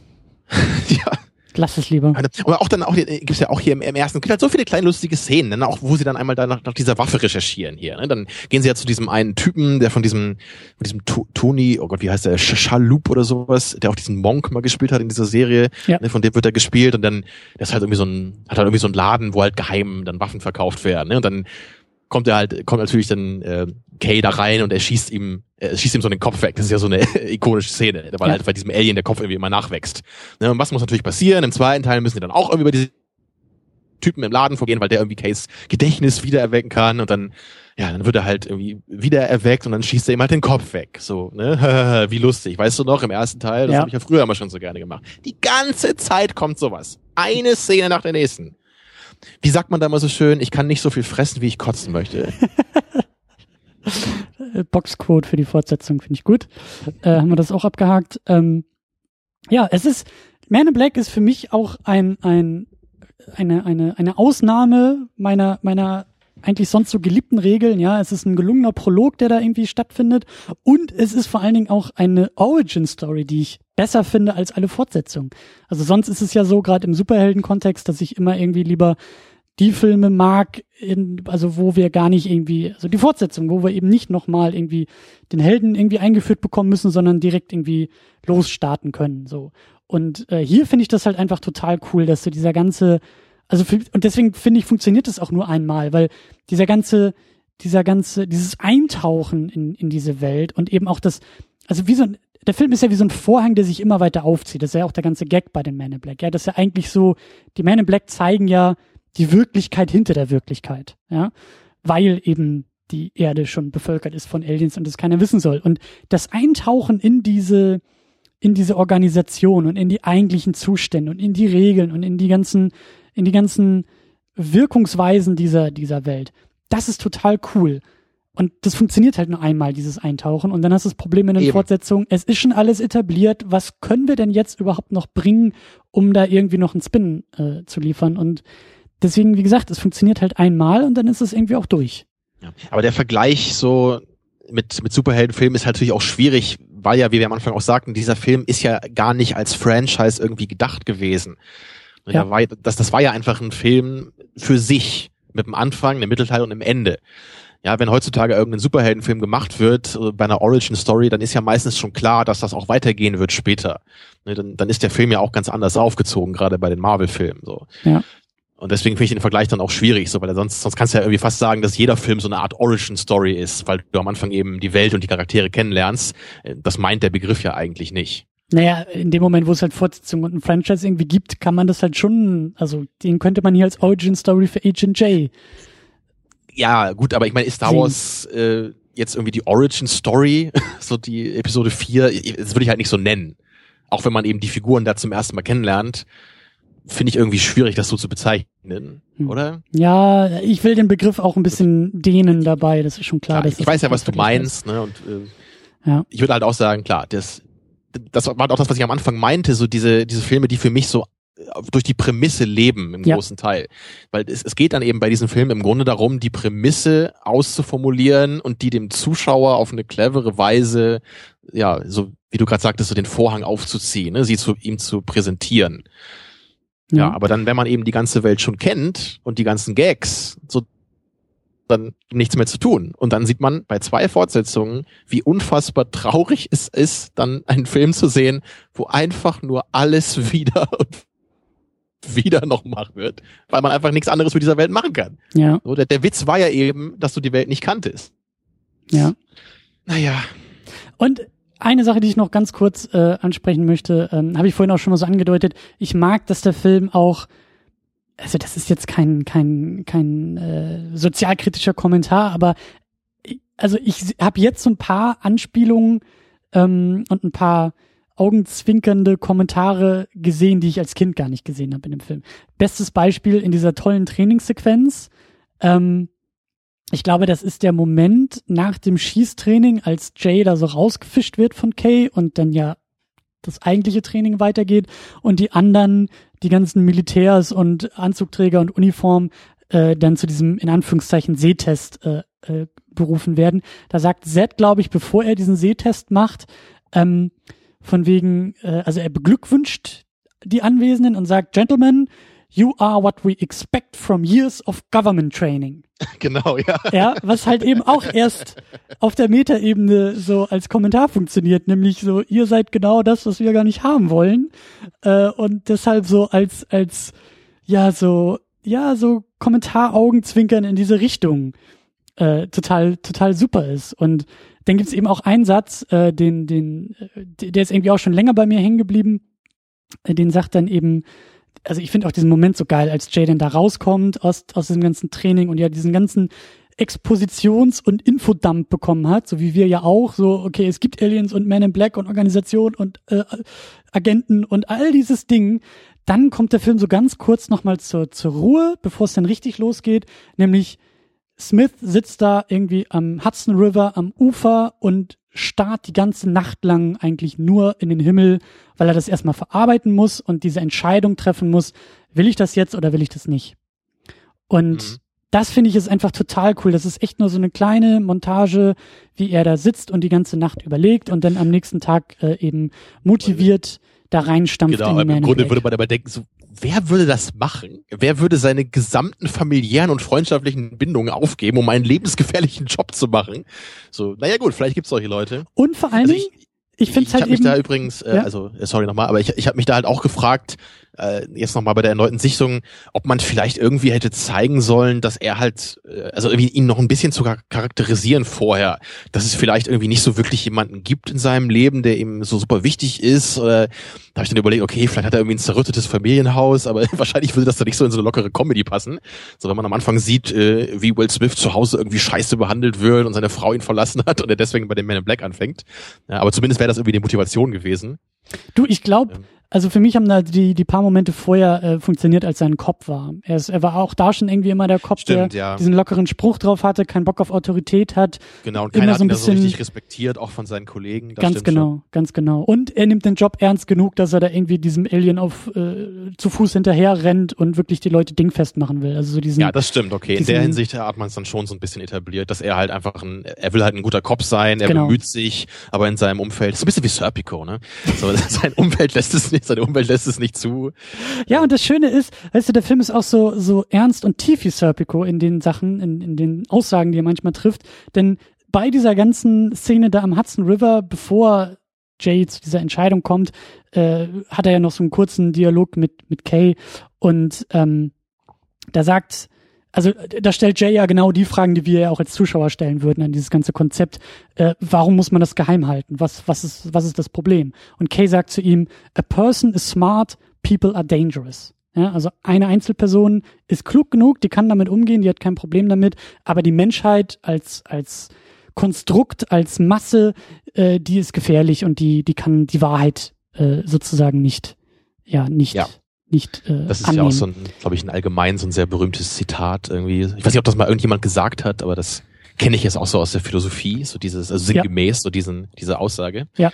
Und das finde ich ist halt irgendwie auch, äh, ja, das, ich finde das gut, dass so ein Gedanke irgendwie auch in diesem locker leichten Blockbuster Popcorn Action Kino irgendwie mal so gedroppt wird, weil ja, da kann man auch mal ein bisschen länger drüber nachdenken und irgendwie erklärt das auch so die eigene Prämisse in einem guten Satz und man kann sofort irgendwie weitermachen. Das ist für mich, ich weiß, für dich funktioniert es nicht so gut, ist für mich ähnliches Level wie bei Looper, als bei Looper diese ganze Zeitreisethematik wegdiskutiert wird mit dem einen großartigen Satz, pass auf Junge, wir können ja irgendwie Diagramme auf irgendwelchen Servierten malen, aber es geht um dich und um mich und das ist alles, was zählt. So. Und so ja, ich finde es ja auch, ich ja auch bei Looper besser, als wenn einfach gar nichts gesagt worden wäre in dem Kontext. Ne? Aber äh, ganz so einfach ist es für mich nicht, da hast du recht, ja. Ja, ja. ja eine Sache möchte ich noch lobend erwähnen, äh, Vincent äh, Donofrios äh, Performance. Ja. Äh, das, da, da muss ich echt sagen, also das hätte halt auch leicht irgendwie zu dumm sein können, glaube ich, ne? Oder oder irgendwie keinen Spaß machen können, weil er er hat ja natürlich eine total übertriebene Rolle. Also er spielt eben eine Schabe in einem Menschenkostüm, ja, ja und also eine, in einem Menschenkostüm, dass dieser Schabe auch einfach zu eng ist und deswegen verzieht er halt permanent das Gesicht und geht komisch so äh, durch die Landschaft. Aber ich muss sagen, ich finde das gut, wie er das macht. Das macht mir Spaß. Ich finde das nicht zu albern oder zu dämlich. Es ist für mich genau auf dem Level, äh, wo es in seiner Beklopptheit noch amüsant ist. Ja. Und gerade da gibt es auch einen Moment, wo ich einfach nur laut, laut lachen musste. So da, das ist nämlich dann ähm, irgendwie so, glaube ich, ungefähr in der Mitte des Films. Da, da fragt er dann irgend so Mann auf der Straße, der da irgend so ich weiß gar nicht, irgend so ist das irgendwie so ein Postkartenstand oder irgend so ein Obststand, ich weiß gar nicht mehr, was das da war, aber der verkauft irgendwas auf der Straße da an so einem Stand und den fragt er dann so, äh, wo bewahrt ihr eure Toten auf? Ne? Und er sagt nur so, was, wo bewahrt ihr eure Toten auf? Und er sagt, äh, im Leichenschauer? Und so, äh, okay. Und dann dreht er sich halt um und will so weggehen, aber macht halt nochmal so eine halbe Drehung und schmeißt einfach den ganzen Stand um vor den Typen. Also völlig ohne Sinn, aber das fand ich einfach nur großartig. Ja. Ich weiß auch nicht warum, aber ich fand das einfach nur super lustig. Ja. Aber so in dieser Geste, diese einfach so weg damit. Ja. Ich bin eine böse Schabe.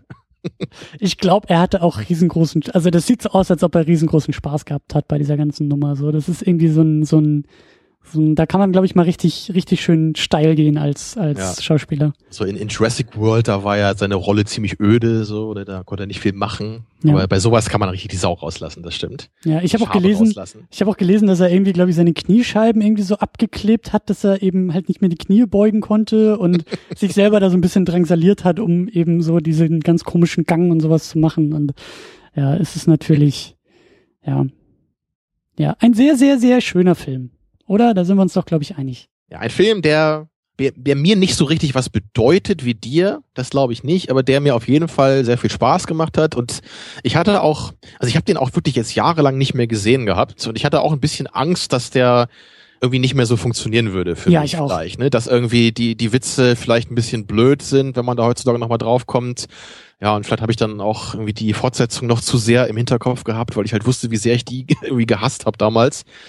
Ja, aber jetzt so bei der erneuten Sichtung, lockerer Film, macht Spaß. Ich persönlich habe an der ersten Hälfte allerdings deutlich mehr Spaß als an der zweiten, auch wenn natürlich immer wieder kleine schöne Momente da drin sind. Aber so wenn der Plot so, so ein bisschen größer wird, dann habe ich immer so ein bisschen das Gefühl, dass das nicht so ganz meinen Nerv trifft. Mhm. Aber das Ende ist natürlich übrigens auch wieder, dann hast du ja auch noch mal kurz gesagt, ne, aber das ist natürlich sehr, sehr schön, wirklich sehr, dieser letzte Shot, wo so rausgezoomt wird, unser Universum in einer kleinen Murmel dann zu sehen ist.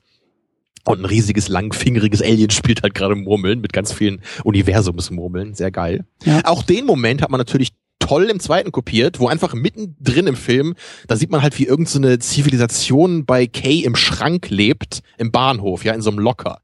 Ja, und dann wird halt irgendwie auch rausgezoomt und wir sehen, dass auch unser Universum nur in Ernsthaft? so einem Locker ist. Ernsthaft? Ja. ja, einfach mittendrin im Film, völlig ohne Kontext, völlig ohne Sinn, einfach nur völlig dumm und jenseits von erbärmlich. Oh Gott. Ich sagte ja, man kann da, glaube ich, ein Buch schreiben, was da alles kopiert wurde. ja, und das hat man auch und das war das Drehbuch für den zweiten. genau. Ja. So, abschließend äh, hattest du noch vorgeschlagen, dass wir vielleicht noch mal kurz über Filme aus der Kindheit im Allgemeinen reden. Ja, also ich weiß also gar nicht genau, wie du dir das jetzt vorgestellt hast, was du da genau ansprechen wolltest. Genau, lass mich da vielleicht irgendwie das das Setting sozusagen äh, abstecken. Also für mich, also ich, ich meine damit jetzt nicht Kinderfilme oder wirklich Filme aus unserer Kindheit. Turtles. Ja, aus, aus, I like Turtles. Ja, genau, nämlich sowas wäre es dann irgendwie oder Dschungelbuch und Disney wäre da ganz viel. Ich meine eher so Filme, die sozusagen unser, vielleicht hätte ich da eher so ähm, unsere Filmpubertären äh, Erfahrungen. Ja, also der Moment, wo du sozusagen, wo, wo, wo du so langsam so cineastisch erwachsen wirst, ja, das ist natürlich immer noch sehr es ist immer noch mehr Kindheit als Erwachsensein, aber so dieses Hinführen zum Film und vielleicht auch Kino erleben als, als so ein bisschen, als, als, also mehr als nur bunte Bilder zu sehen, ja, und mehr als irgendwie nur ähm, alles abzufeiern, was du irgendwie vor dir hast, sondern vielleicht irgendwie sowas wie ähm, Filme, bei denen du das erste Mal wirklich gemerkt hast, dass Film mehr sein kann für dich oder auch Filme, ähm, so wie jetzt vielleicht diese Fortsetzung von Man in Black, wo du das erste Mal vielleicht auch negative Erfahrungen gemacht hast. Also so Dinge, die, die dich vielleicht in ganz zaghaften Zügen zu dem gemacht haben, der du heute auch bist, mit Filmgeschmack und vielleicht Filmwissen und Expertise und irgendwie auch Filmverständnis, die vielleicht auch dein Filmverständnis irgendwie geprägt haben.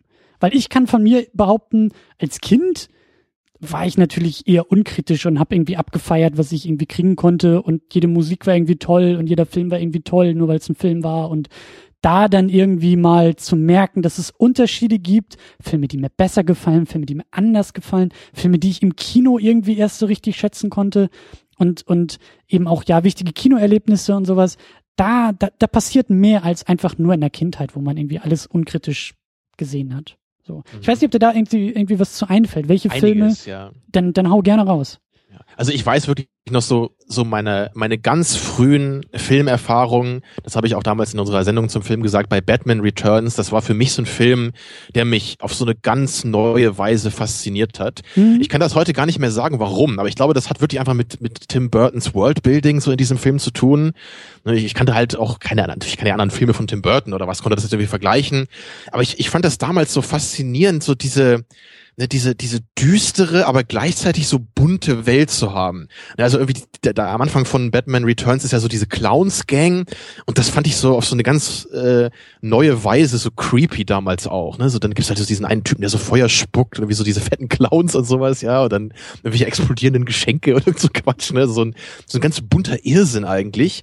Aber es ist gleichzeitig halt nicht irgendwie so, so wie jetzt irgendwie Alice im Wunderland von Tim Burton heute, wo halt alles irgendwie so quietschig bunt ist, wie du immer sagst, ne? sondern es Mhm. war damals, es war so eine, so, so eine spooky Zirkusatmosphäre, ja, so ein, so, also wenn man sich halt vorstellt, dass, dass man irgendwie nachts so in den Zirkus einbricht. irgendwie so, so wirkte dieser Film auf mich. Also, also hattest du, hattest du bei dem Film das erste Mal ein Gefühl für Atmosphäre in einem Film entwickelt? Das könnte man vielleicht sagen, ja, weil der Film hat mich wirklich so so total tief mitgenommen. Also er hat mich so richtig gepackt und das kannte ich nicht. Ja. Also ich, ich war natürlich auch noch sehr jung da, ne? Da war ich glaube ich fünf oder sechs, als ich den gesehen habe. Das war glaube ich so ein zwei Jahre nachdem der rauskam, ne? So Anfang der 90er. Und dann habe ich den abends irgendwie im Bett glaube ich sogar noch gesehen vorm Einschlafen. Ja, also vielleicht war ich auch sieben oder sowas, aber nicht viel älter. Und das war wirklich so so was ganz Besonderes, äh, ganz Ergreifendes.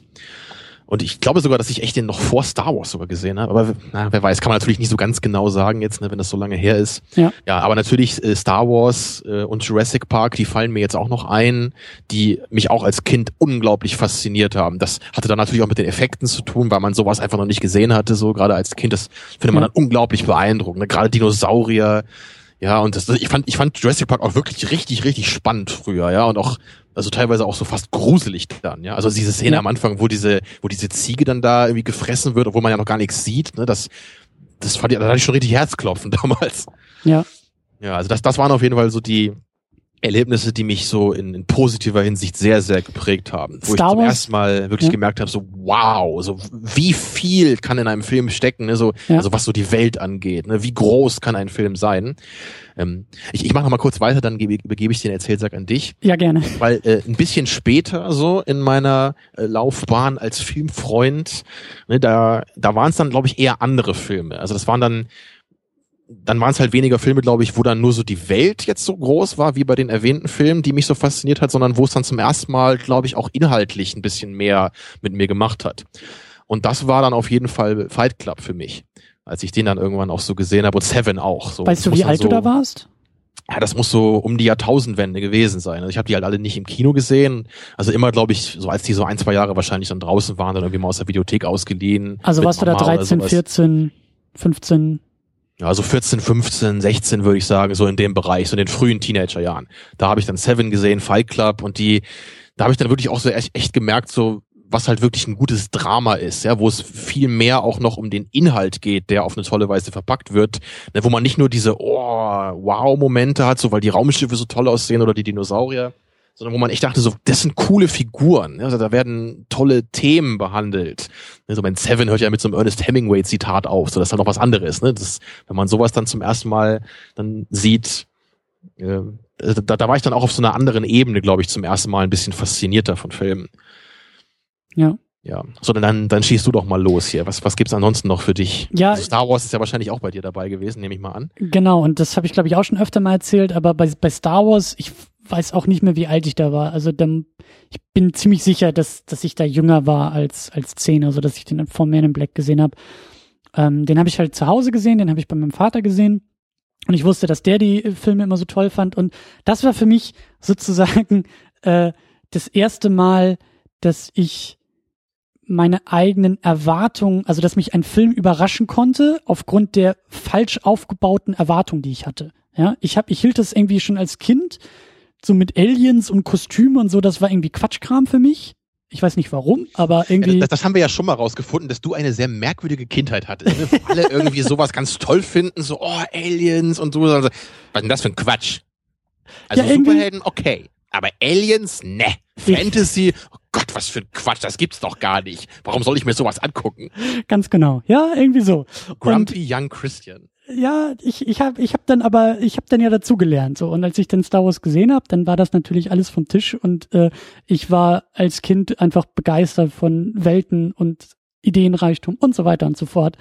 Und ähm, ich glaube, dass das Man in Black auch für mich einfach als Kinoerlebnis so so beeindruckend war, weil ich mein, also es es ist für mich einer der der frühesten Kinoerinnerungen, die ich habe an einen Film und auch mit so einer kindlichen Euphorie aus dem Film zu kommen, aus dem Kino zu kommen, ja. Und das, ich glaube, das ist so eine Sache, die ich irgendwo so ganz tief in meinem Herzen mir immer noch wünsche von Filmen und auch des Öfteren äh, ich kann mich dran erinnern an, an, an so, äh, als wir damals über John Carter gesprochen hatten, so, ich, ich mag es, und da ordne ich den ersten Star Wars auch, also die, die alten Star Wars Filme, die ich halt eben leider nie im Kino das erste Mal erleben durfte.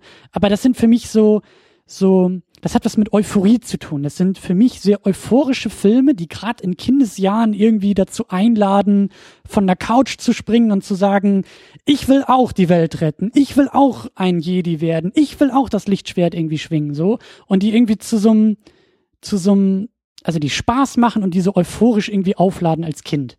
Und das war für mich eben so eine der ersten Kinoerfahrungen mit Man in Black, dass ich so aus dem Kino kam, wie ich heute gerne auch noch bei guten, in der Regel eher Superheldenfilmen, das machen, äh, weiß Gott nicht alle Superheldenfilme so, aber ich möchte da auch irgendwie mit dieser kindlichen Euphorie wieder aus dem Kino kommen und sagen, ich will auch ein Kostüm, ich will auch Superkräfte und die irgendwie Spaß machen so. Und das ist halt eben, glaube ich, so eine Sache, die in manchen Superhelden-Kontexten irgendwie ja mich so mich so teilweise verstört zurücklassen. Ja, bestes Beispiel, wir hatten es jetzt auch irgendwie mal öfter erwähnt, Suicide Squad, äh, hatten wir ja auch einen Podcast, hatte ich einen Podcast mit, mit Patrick zu gemacht. Ich habe mich so geärgert nach diesem Film, weil der irgendwie das komplette Gegenteil von, von Spaß und Euphorie und, und das war einfach nur dummes Zeug für mich. Und irgendwie, ja, vielleicht sind wir jetzt wieder so in diesem Grumpy Old Man Modus, aber ich habe so den Eindruck, dass irgendwie für mich diese Filme immer weniger geworden sind, die mit so einem also die so irgendwie funktionieren, auch im Kino so funktionieren. Ja, heute ist ja irgendwie Popcorn-Kino auch eher so als Schimpfwort äh, äh, fliegt so durch die Runde im Sinne von, das sind Filme von Michael Bay, die einfach nur laut sind und dir irgendwie ins Gesicht kotzen und das nennt sich irgendwie Popcorn-Kino und für mich ist aber Popcorn-Kino eher etwas, was euphorisch ist, Spaß macht und irgendwie so mich auflädt mit, mit Energie. So. Und das ist so eine Sache, die ich in diesem Gefühl halt das erste Mal bei Man in Black irgendwie aus dem Kino hatte. Und danach äh, mit Sicherheit auch noch öfter wieder hatte im, im Kino. Und danach, glaube ich, auch öfter im Kino gesucht habe. Ich meine, so kacke wie die Filme waren, aber die Star Wars Prequels haben für mich als Kind irgendwie gut funktioniert. Ähm, ich muss bei denen trotzdem sagen, auch wenn ich die, also die ersten beiden mochte ich halt einigermaßen als Kind, äh, beim dritten war ich dann schon alt genug, um ihn gleich nicht zu mögen, so wirklich. Aber die haben bei mir nie so äh, das ausgelöst, was du eben beschrieben hast, was so die alten Filme immer hatten. Die, die waren für mich eher so, ja, so unterhaltsame Action-Adventures dann, die Prequels. Aber das, da war ich halt nie wirklich so, äh, ja so richtig in dem Universum drin. Und äh, heutzutage weiß ich auch warum. Ja. Also mir, mir fallen jetzt auch noch ein paar Negativbeispiele ein. Äh, da hattest du ja auch nachgefragt. Äh, da war auf jeden Fall eins äh, X-Men 3, als der rauskam. Mhm. Gut, da war ich jetzt nicht so jung mehr, aber das, oh Gott, wann war das überhaupt? Irgendwie 2003, glaube ich, ne? Irgendwie so. Da habe ich dann auch zum ersten nee, Mal sieben, gemerkt. Sieben äh, oder acht war das, glaube ich. Warte, was? X-Men 3, echt? Ja der erste war 2000, der zweite 2002 oder drei und dann irgendwie nochmal, oder sechs vielleicht, 2006. Ich glaube, die kam so kurz, mit drei Jahren. Das gehe ich mal kurz ein hier, warte mal. Das will ich jetzt nochmal sehen. Ist das echt so? 2006, okay. Na gut, da war ich schon 19, dann ist es wohl vielleicht nicht so die ganz, ganz so die Kindheitserinnerung. Aber da ich dachte, dass es ein Kindheitstrauma ist, kann man es ja vielleicht als Trauma durchgehen lassen. Ja, weil das war halt auch so ein, so ein Moment, wo ich dann, glaube ich, auch irgendwie gemerkt habe, so langsam, auch bei Filmen wie X-Men, ne, die jetzt eher unterhaltsame Filme sind, ne, wo, wo natürlich mhm. jetzt nicht viel Drama dabei ist, dass da wo ich auch gemerkt habe, so auch da gibt's gewaltige Qualitätsunterschiede, sogar wenn halt der Film vom gleichen Franchise ist. Mhm. So, weil da habe ich dann echt gemerkt, äh, wenn er halt plötzlich Cyclops irgendwie stirbt nach fünf Minuten im Film, ja, oder dann als so Sachen angesprochen werden, ohne da irgendwie das wirklich zu resolven. Also ich weiß halt noch, da gibt's ja diese Szene, wo Mystique dann irgendwie Magneto rettet und dabei verliert sie dann ihre Kräfte, weil sie von diesem Gegenmittel da irgendwie getroffen wird. Und dann sagt Magneto halt so einfach so, okay, du hast keine Kräfte mehr, jetzt äh, interessierst du mich in Scheißdreck. Und ich dachte nur so, äh, was? Also ist ich meine, ich verstehe, was irgendwie der Gedanke dabei ist, weil halt eben klar, wenn jemand dann kein Mutant mehr ist, dann ist er irgendwie nicht mehr relevant für Magneto und seine Bewegung. So, aber das war halt so, so dumm und platt. Also, ich meine, das, das Wesen oder na, Mensch kann man nicht wirklich sagen dann, aber diese, also das war ja trotzdem irgendwie für, für Magneto irgendwie eine, eine super enge Vertraute für 10, 15 Jahre oder sowas, ja. Und nur weil sie jetzt durch so ein Medikament irgendwie ihre Kräfte verloren hat, äh, wo man nicht mal weiß, ob man es nicht vielleicht wieder rückgängig machen kann, sagt er sofort, nee, hau ab. ja, also da habe ich dann echt gemerkt, okay, äh, es gibt wohl doch sowas wie gutes Writing in Filmen, also auch in solchen Filmen. Ne? Ja. Und das war bei, bei Star Trek Nemesis, der glaube ich wirklich irgendwie von 2002 oder sowas sein muss. Also der ist auf jeden Fall älter als äh, Last Stand da habe ich dann auch irgendwann gemerkt, äh, das ist nicht Star Trek. So, wenn, wenn Captain Picard ja, in einem Dune-Buggy über einen Wüstenplaneten fährt und dabei irgendwie dann hinten Mr. Worf mit so einer Minigun auf irgendwelche anderen Alien-Kampfbuggies schießt, dann nee. Also auch wenn ich damals manchmal vielleicht die Star Trek, äh, manche Star Trek-Episoden ein bisschen dröge fand, wo dann nur geredet wurde, habe ich dann doch gedacht so, nee, das ist nicht Star, ist nicht Star Trek, das ist was anderes. Das ist nur irgend so ein dummes Action-Schnickschnack-Ding. Mhm. Tja, und als ich dann älter wurde, äh, habe ich dann irgendwann auch gemerkt, dass das bei den TNG-Filmen leider auch zum großen Teil der Fall ist. Naja. Aber gab es bei dir auch so noch so Negativmomente, so abseits der Man in Black Fortsetzung, wo du auch so gemerkt hast, so, wow, ich, ich merke gerade, dass ich doch irgendwie langsam Erwartungen habe an Filme, dass ich, dass ich nicht nur durch Spektakel begeistert bin automatisch. So, weil, weil das waren für mich wirklich so diese Filme, glaube ich, wo das, wo das bei mir so langsam eingesetzt hat. So, so dieses, auch bei Actionfilmen will ich Qualität haben. Ja, also da war wirklich das deutlichste, die deutlichste Erfahrung Man in Black 2. Das war echt irgendwie so ein, so ein, so ein krasser bei, Fall. Bei mir war das halt nicht so riesig der Fall, weil ich ja, wie gesagt, ja. nicht so der super Die Hard Fan des ersten war. Deswegen dachte ich für mich einfach nur, okay, das ist ein richtig erbärmlicher Film, aber ich habe danach nicht mehr drüber nachgedacht. Ja, also das, das, äh, ja, und vor allen Dingen, ich weiß auch noch, den, den habe ich irgendwie im Urlaub geguckt. Wir haben irgendwie äh, Bekanntschaft irgendwie in Ostfriesland besucht, weißt du, und irgendwie also der, der Kinobesuch selber war total cool, ja, also mit, mit coolen Leuten in einem coolen Kino, was ich gar nicht kannte, also die, die, wie soll man sagen, die Messlatte war schon eigentlich eher weiter unten, weil der Abend eigentlich sehr cool war und sehr gelungen war. Und dann hat aber trotzdem dieser Film irgendwie das geschafft, das irgendwie komplett zu ruinieren. Weißt du, so, das war irgendwie, das, ja, das, das war, das war ein, ein deutlich, eine deutliche Erfahrung, ein deutliches Gefühl dabei. Ich überlege gerade, ob das irgendwie bei anderen Sachen noch der Fall war, aber mir fällt da auch nichts mehr so richtig ein. Also ich glaube, ich glaube, bei dem Wolverine, bei dem ersten da X-Men Origins, da ging mir das so, dass ich den ziemlich dumm fand schon im Kino und auch da so das, was du meintest mit Spektakel allein äh, reißt hier nichts raus. Ähm, ja, Spider-Man 3, ne, gut, ist dann auch schon wieder die Frage, ob das noch als Kindheitserinnerung durchgeht. Spider-Man ja. äh, Spider-Man 1 kann ich dann noch sehr positiv äh, anführen, weil das war einer der, der wenigen Filme, den ich zweimal im Kino geguckt habe.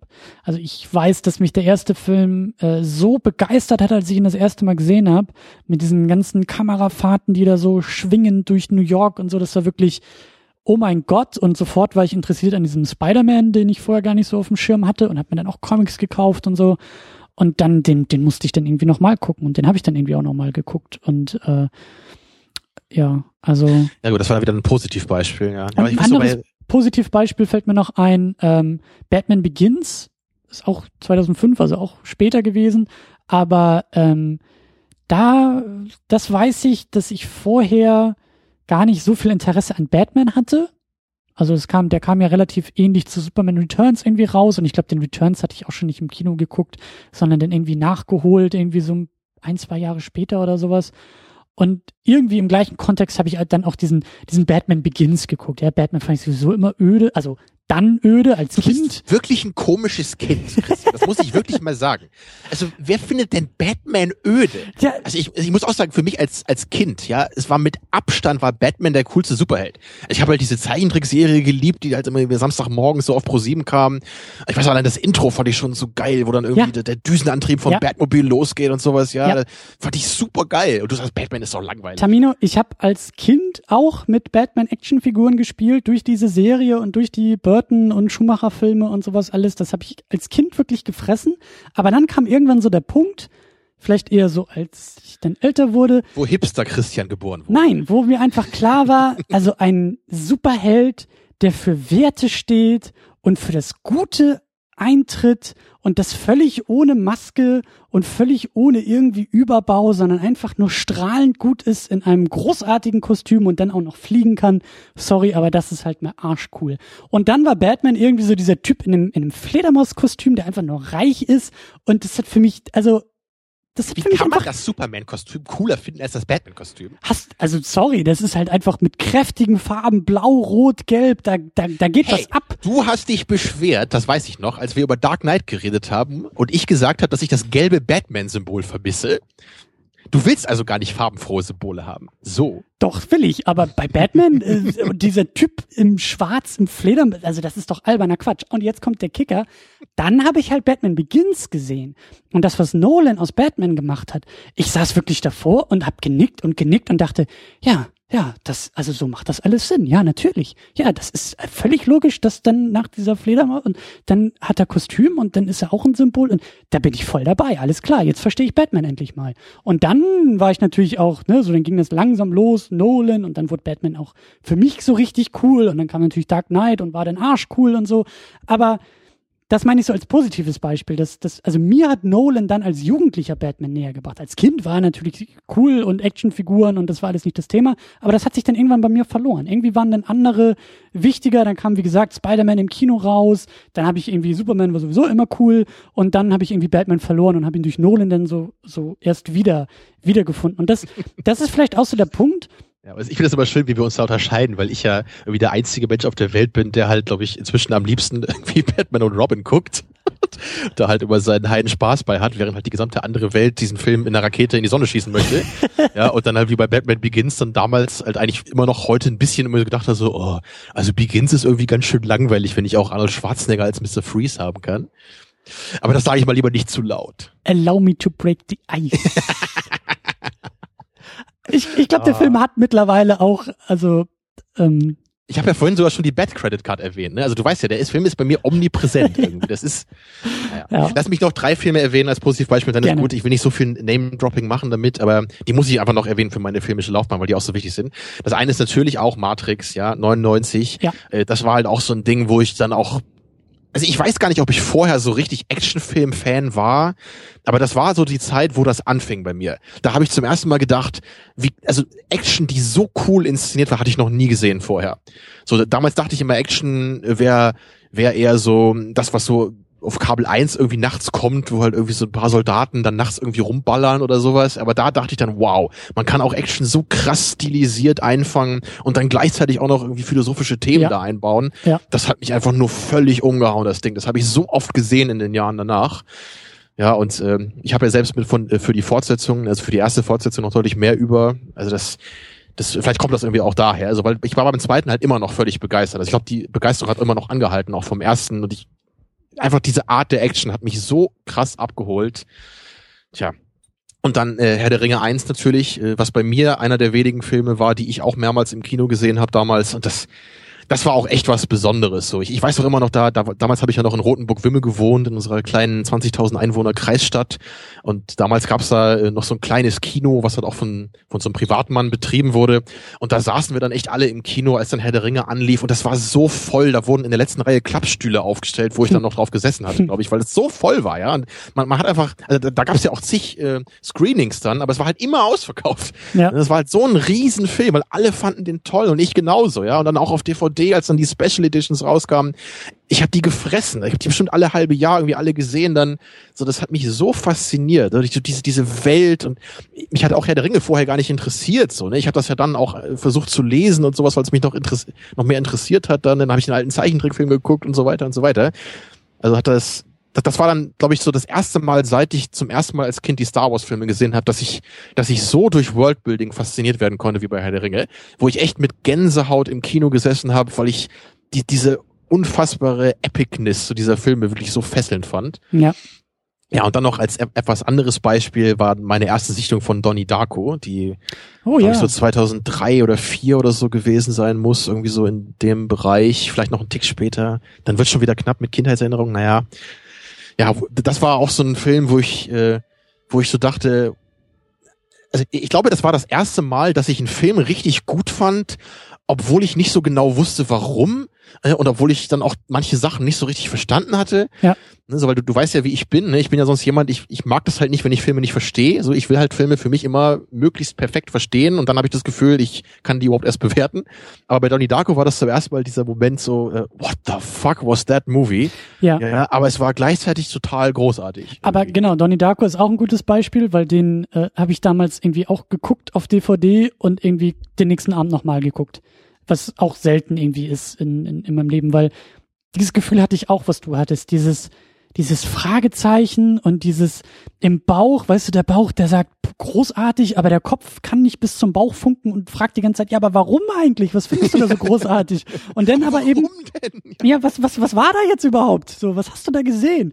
Und die Augen, die irgendwie auch funken, großartige Bilder, alles toll, alles toll. Und das Gehirn ist aber völlig überfordert und kann das nicht einordnen. Und das ist eben auch so der, der entscheidende Punkt bei Donnie Darko. Das erste Mal hatte ich auch das Gefühl, dass mir der Film so eine Einladung ausstellt. Dass er mich einlädt, ihn, ihn, ihn ernster zu nehmen, als ich das vielleicht sonst mit Filmen gemacht habe. Ihn, ihn also wirklich anpacken zu wollen, ihn ergründen zu wollen, Fragen an den Film zu stellen. Ähm, vielleicht auch, ich habe ich hab dann irgendwie, glaube ich, auch online weiter recherchiert und einfach, einfach ja nicht, also dass der Film nicht nur dann endet, wenn die Credits laufen, sondern dass dann, dass es dann eigentlich erst so richtig losgeht. Und das war für mich auch Donnie Darko, das weiß ich auch noch, dass das wirklich so, so ein, ein, ja, eine Einladung, das erste Mal eingeladen werden von einem Film und der Film sagt, nimm mich ernst, mach was mit mir, weil ich erkläre mich jetzt hier nicht komplett. Ich bin nach zwei Stunden durch und dann musst du mit mir klarkommen und musst, du musst mich verstehen. Das ist nicht meine Aufgabe, sondern du, lieber Rezipient, du musst das selber auf die Reihe kriegen. Und das fand ich, das fand ich total klasse. Also das war wirklich, das war toll. Ja, also jetzt haben wir ja viele konkrete Filme so genannt, die für uns da persönlich so relevant sind. Und mich würde jetzt mal interessieren, so bei dir, würdest du denn sagen, dass so die Filme, die du heute so ganz hoch schätzt, die für dich immer noch so den, so den, den größten Platz in deinem Herzen einnehmen, sind das größtenteils Filme, die du auch wirklich noch so aus spätestens Teenagerjahren jetzt kennst? Oder, oder sind da auch ganz viele Filme dabei, die du erst später geguckt hast? Und gerade bei uns beiden, jetzt durch den Podcast, haben wir ja auch eine Menge andere Filme kennengelernt, auch manche Genres geguckt, die wir gar nicht kannten vorher. Also, was würdest du sagen? Wie ist da ungefähr das Verhältnis bei dir? Also, ist es mehr Filme, die du noch aus Kindestagen kennst, so wie Star Wars? Oder sind das jetzt irgendwie mehr so Filme, die, die neuer sind wie Social Network oder was weiß ich? diese, diese, Um dieser es mal Unterton. Ja, betonen. Äh, großartig. Ähm, ah, das ist echt ganz, ganz schwer zu sagen. Also ich gucke jetzt, ich klicke mich mal gerade so nebenbei. Ähm, ich finde das immer ganz gut gelöst bei Letterboxd. Ich weiß nicht, ob du diese Seite kennst. Das ist so ähnlich wie äh, äh, Moviepilot, ähm, wo du halt auch so Lieblingsfilme irgendwie anwählen kannst und so. Ja, ich habe ja meine diversen Rating-Seiten, wo ich dann immer ganz schnell gucken kann, welche Filme ich so die Top-Bewertung gegeben habe. Also ich habe halt, also bei Letterboxd zwingt dich halt dazu, deine vier Lieblingsfilme zu wählen. Sind nur vier. Und ich Okay. habe da, ich habe da, Dann schieß mal los. ich habe da 500 Days of Summer eingetragen. Ich habe Eternal Sunshine of the Spotless Mind eingetragen. Den ersten Superman und Gone Girl. Wow, Gone Girl ist so hart dabei. Ja, das hätte ich ja also für mich ist Gone Girl, das ist mein Lieblingsfincher. Das ist wirklich, äh, ich, ich würde schon fast so weit gehen, also ich habe der einen Beste? anderen, vielleicht hast du da davon gehört, dass ich das erwähnt habe, aber äh, Social Network, ne? Ja, ich wusste doch, dass Ah. du den findest. genau den meinte ich. Ja. Mm. Aber ähm, also man sieht eigentlich schon, äh, Superman, ja, das ist das ist ein Kindheitsfilm und äh, wird es auch immer bleiben. Und über die Jahre ist der eben durch verschiedenste Kon Konstellationen immer wieder anders an mich herangetreten, aber der begleitet mich halt schon lange. 500 Days of Summer, Eternal Sunshine. Ähm, ich glaube, den Eternal Sunshine, den habe ich vielleicht, also den habe ich nach Donnie Darko, glaube ich, geguckt. Das war so diese Phase auch, ähm, wo mich solche Filme auch sehr, also dieses, dieses Spiel auch mit Film und Filme irgendwie ähm, weiter ergründen und die halt irgendwie auch was mit Form und sowas alles machen, das finde ich bei den Filmen halt Genau, auch die so ein bisschen geil. abgefahrene Ideen haben. Genau, genau, die irgendwie auch mit Konzepten Narrativ, arbeiten, ja. genau. Und äh, Gone Girl ist für mich irgendwie, ja, das ist so, also wie gesagt, Fincher in irgendwie Reinform für mich. Da kommt irgendwie alles zusammen. Ist natürlich ein sehr, sehr junger Film, ähm, aber äh, also jetzt so auf dem Papier sind das jetzt nicht unbedingt, also es ist halt irgendwie ein Viertel davon, äh, ist ein Film aus meiner Kindheit. Ähm, ich würde aber trotzdem sagen, oder stell das mal so als Frage in den Raum, ich kann mir vorstellen, dass auch heute noch Filme, die mir gut gefallen, den ein oder anderen, ja, Aspekt dieser, dieser, dieser Jugendphase oder Kindphase irgendwie in sich tragen. Also dieses Gefühl, was ich jetzt zum Beispiel, wie gesagt, bei, bei äh, Man in Black hatte, ja, dieses euphorische Kinoerlebnis, um das mal so schwammig zu formulieren, das ist zum Beispiel eine Sache, ähm, oder das ist auch hier Superman, The Movie, ist es irgendwie genauso, dieses Gefühl, das habe ich irgendwie heute, das hatte ich nach Mad Max, Fury Road zum Beispiel, ja. Auf, auf ein bisschen andere Art und Weise, aber der hat mich irgendwie auch mit Energie gefüllt und da bin ich irgendwie auch euphorisch aus, aus dem Kino gegangen. Oder eben neuere, für mich gelungene Superheldenfilme. Die verlass, da, da verlasse ich das Kino ähnlich und sagt, sag irgendwie, ja, Captain America Civil War ist für mich irgendwie auch so, eine, so, ein, so, so ein Ding von, macht Spaß und äh, ist irgendwie, ist für mich so ein, so ein, so ein Popcorn, so eine Popcorn-Euphorie. Und ich kann mir schon vorstellen, dass eben diese Erfahrung, die man also als Kind, als Jugendlicher macht, dass ich die gemacht habe, dass ich die heute noch irgendwie in dem einen oder anderen Film irgendwo wiederfinde. Vielleicht ist zum Beispiel Gone Girl so von diesem Erfahrungswert ähnlich wie Donnie Darko. Ein Film, der mich nach der ersten Sichtung irgendwie komplett überfordert hat, weil der Bauch absolut dabei war und der Kopf aber so viele Fragen an den Bauch gestellt hat, mit einem Ehrgeiz, diese Fragen beantwortet zu wissen, dass ich diesen Film immer und immer wieder geguckt habe und immer mehr zu erfahren, warum ich den so geil finde. Und ja. Also du, du machst mir auch gerade echt Lust, nochmal Gone Girl endlich mal zum zweiten Mal zu gucken. Ich habe den ja nur einmal mit dir im Kino gesehen. Ja. Und äh, war ja eh nicht begeistert. Aber ich wusste jetzt echt nicht, dass du den so echt als einen deiner Top-Filme sogar siehst. Also bei, bei mir wäre es halt nur so eine 8 von 10 oder so, also auch sehr, sehr gut, aber äh, ähm, also da gibt es schon noch einige Filme, die ich eher nennen würde. Aber ich werde noch mal schauen, vielleicht gefällt er mir auch noch besser. Ja, also meine Top 4, die hat sich, glaube ich, seit einigen Jahren nicht so wirklich verändert. Das ist immer noch äh, Apocalypse Now, Blade Runner, Inglorious Bastards und Seven. Also das kann ich auch relativ deutlich sagen, so als die, die vier Filme, die ich immer noch, glaube ich, so am, am meisten schätze. Also es gibt natürlich auch wirklich viele, die jetzt knapp danach kommen, die ich immer noch äh, sehr, sehr geil finde. Also gerade bei den vieren ist es jetzt so, dass ich äh, Apocalypse Now und Blade Runner beide schon in Teenagerjahren mal gesehen habe, damals aber bei weitem nicht so gerne mochte wie heute. Also die haben alle alle beide so mindestens zwei Sichtungen noch gebraucht, bis die wirklich bei mir so ganz hoch in der Gunst standen. Und da sind sie danach aber auch geblieben. Mhm. Ja, bei Seven hingegen war das halt auch so, äh, dass ich den wirklich seit der ersten Sichtung, äh, genau wie Inglourious Basterds, den vierten auf der Liste, dass ich die seit der ersten Sichtung einfach nur perfekt fand. Das habe ich auch nicht oft bei Filmen. Aber wirklich bei, bei Seven und Inglourious Basterds, die ich beide irgendwie so fünf bis zehn Mal jeweils gesehen habe, also Seven sicherlich noch öfter, äh, ich habe die einfach immer nur als hundertprozentig perfekt empfunden. So. Ja. Also das war so wieder von, von vorne bis hinten. Ja, und ich meine, man kennt mich ja hier als Hörer. Ich habe eigentlich immer irgendwas zu meckern. Aber bei, bei den Filmen so und auch bei Inglourious Basterds, okay, kann man vielleicht sagen, dass ich Brad Pitts Charakter vielleicht nicht so hundertprozentig perfekt fand. Aber auch das hat mich jetzt nie irgendwie so beim Anschauen so weit gestört, dass ich sagen kann, dass ich nicht eine vollkommen runde Filmerfahrung gehabt hätte.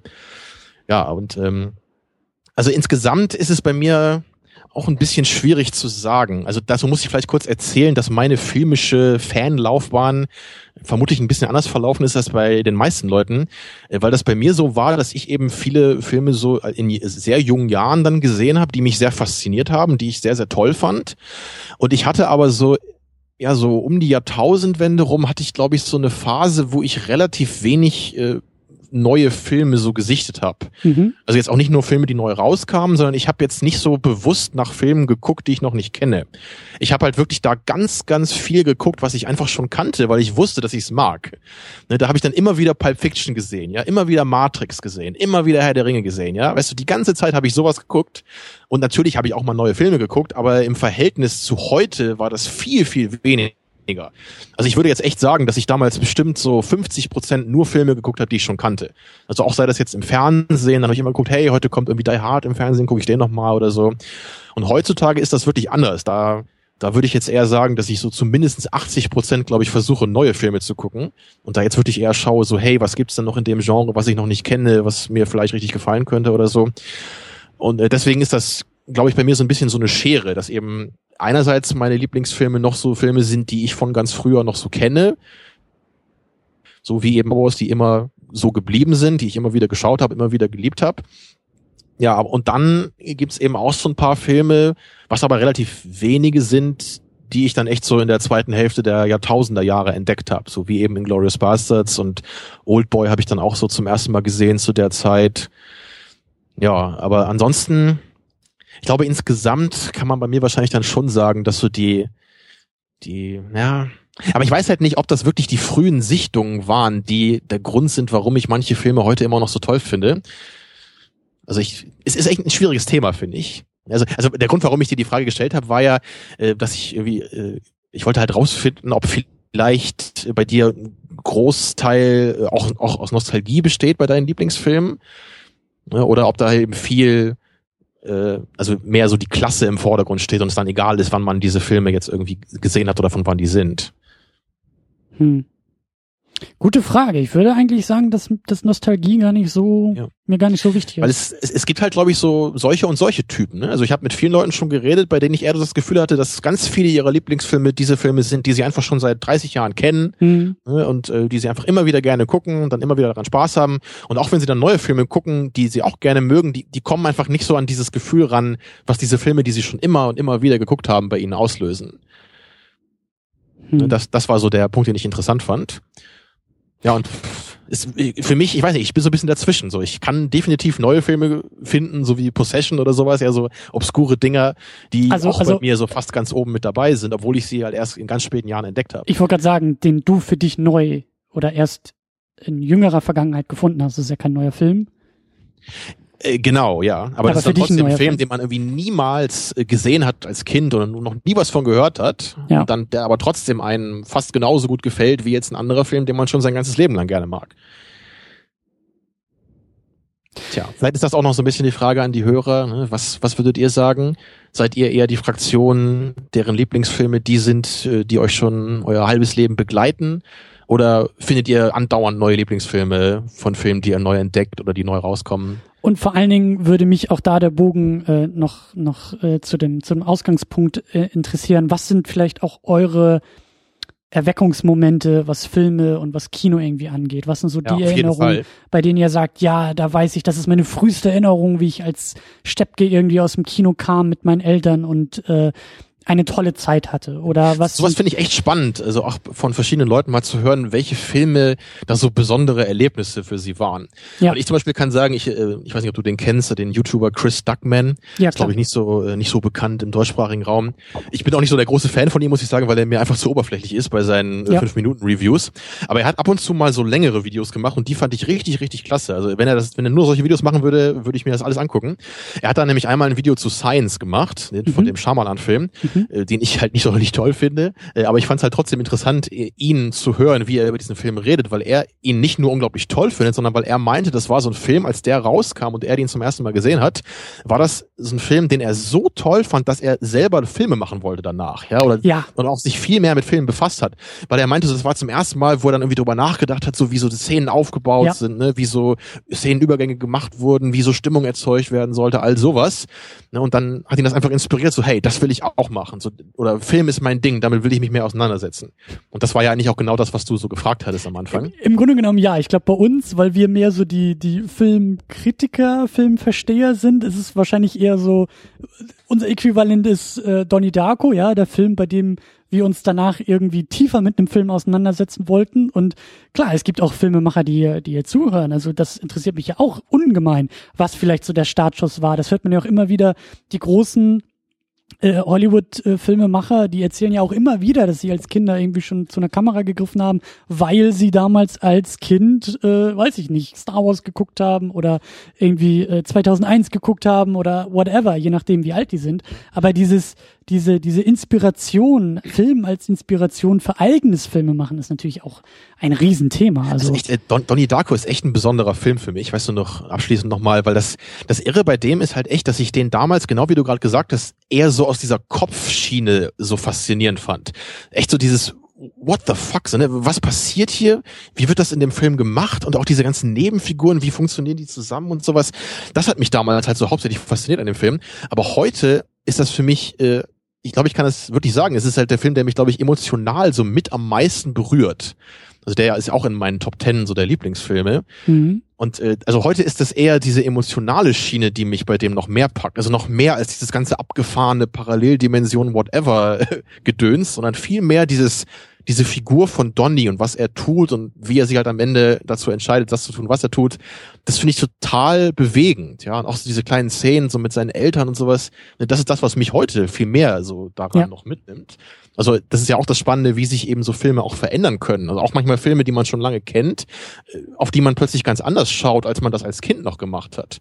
Das ist ja auch klar, dass ich irgendwie, als ich Matrix zum ersten Mal gesehen habe, war das für mich halt viel mehr noch ein krasser Actionfilm und viel weniger ja. ein Film über Philosophie, als das heute ist. Natürlich, es war immer beides, aber es verschiebt sich natürlich auch einfach so äh, so die Präferenzen, die man jetzt so hat. Und wenn man ein bisschen älter wird, dann sucht man, glaube ich, auch noch nach ein bisschen mehr als Action.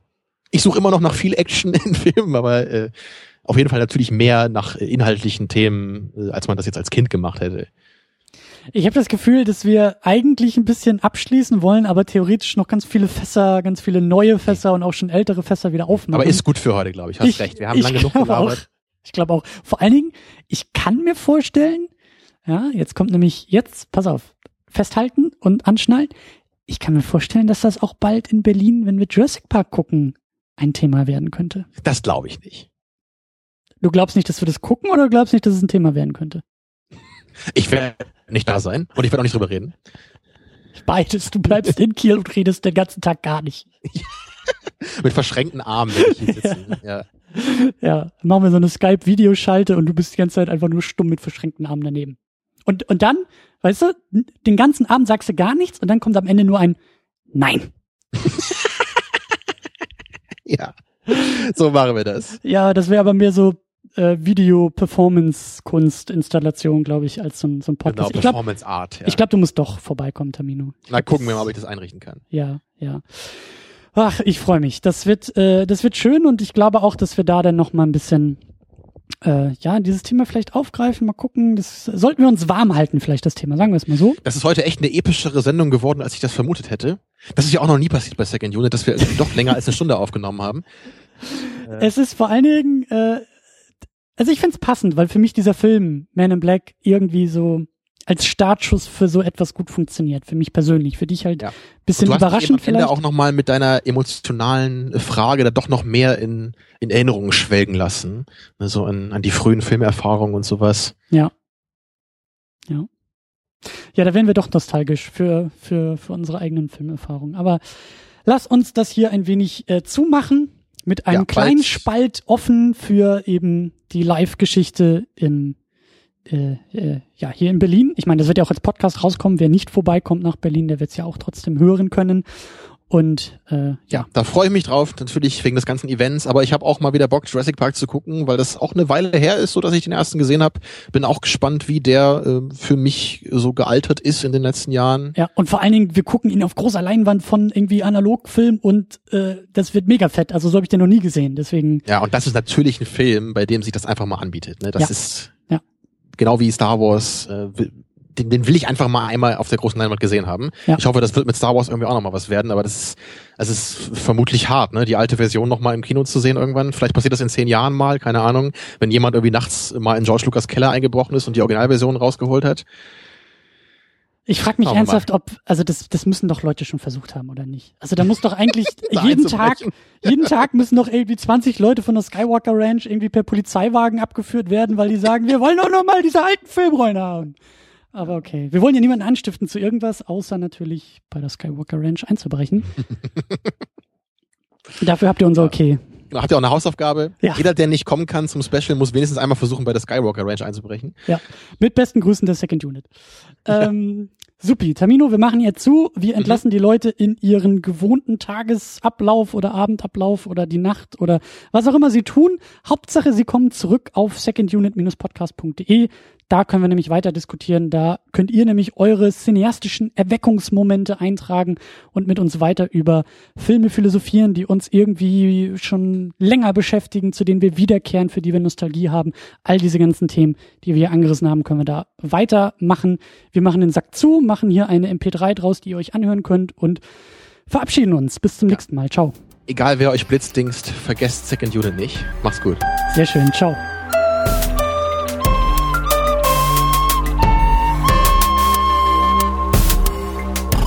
Second Unit. Second Unit.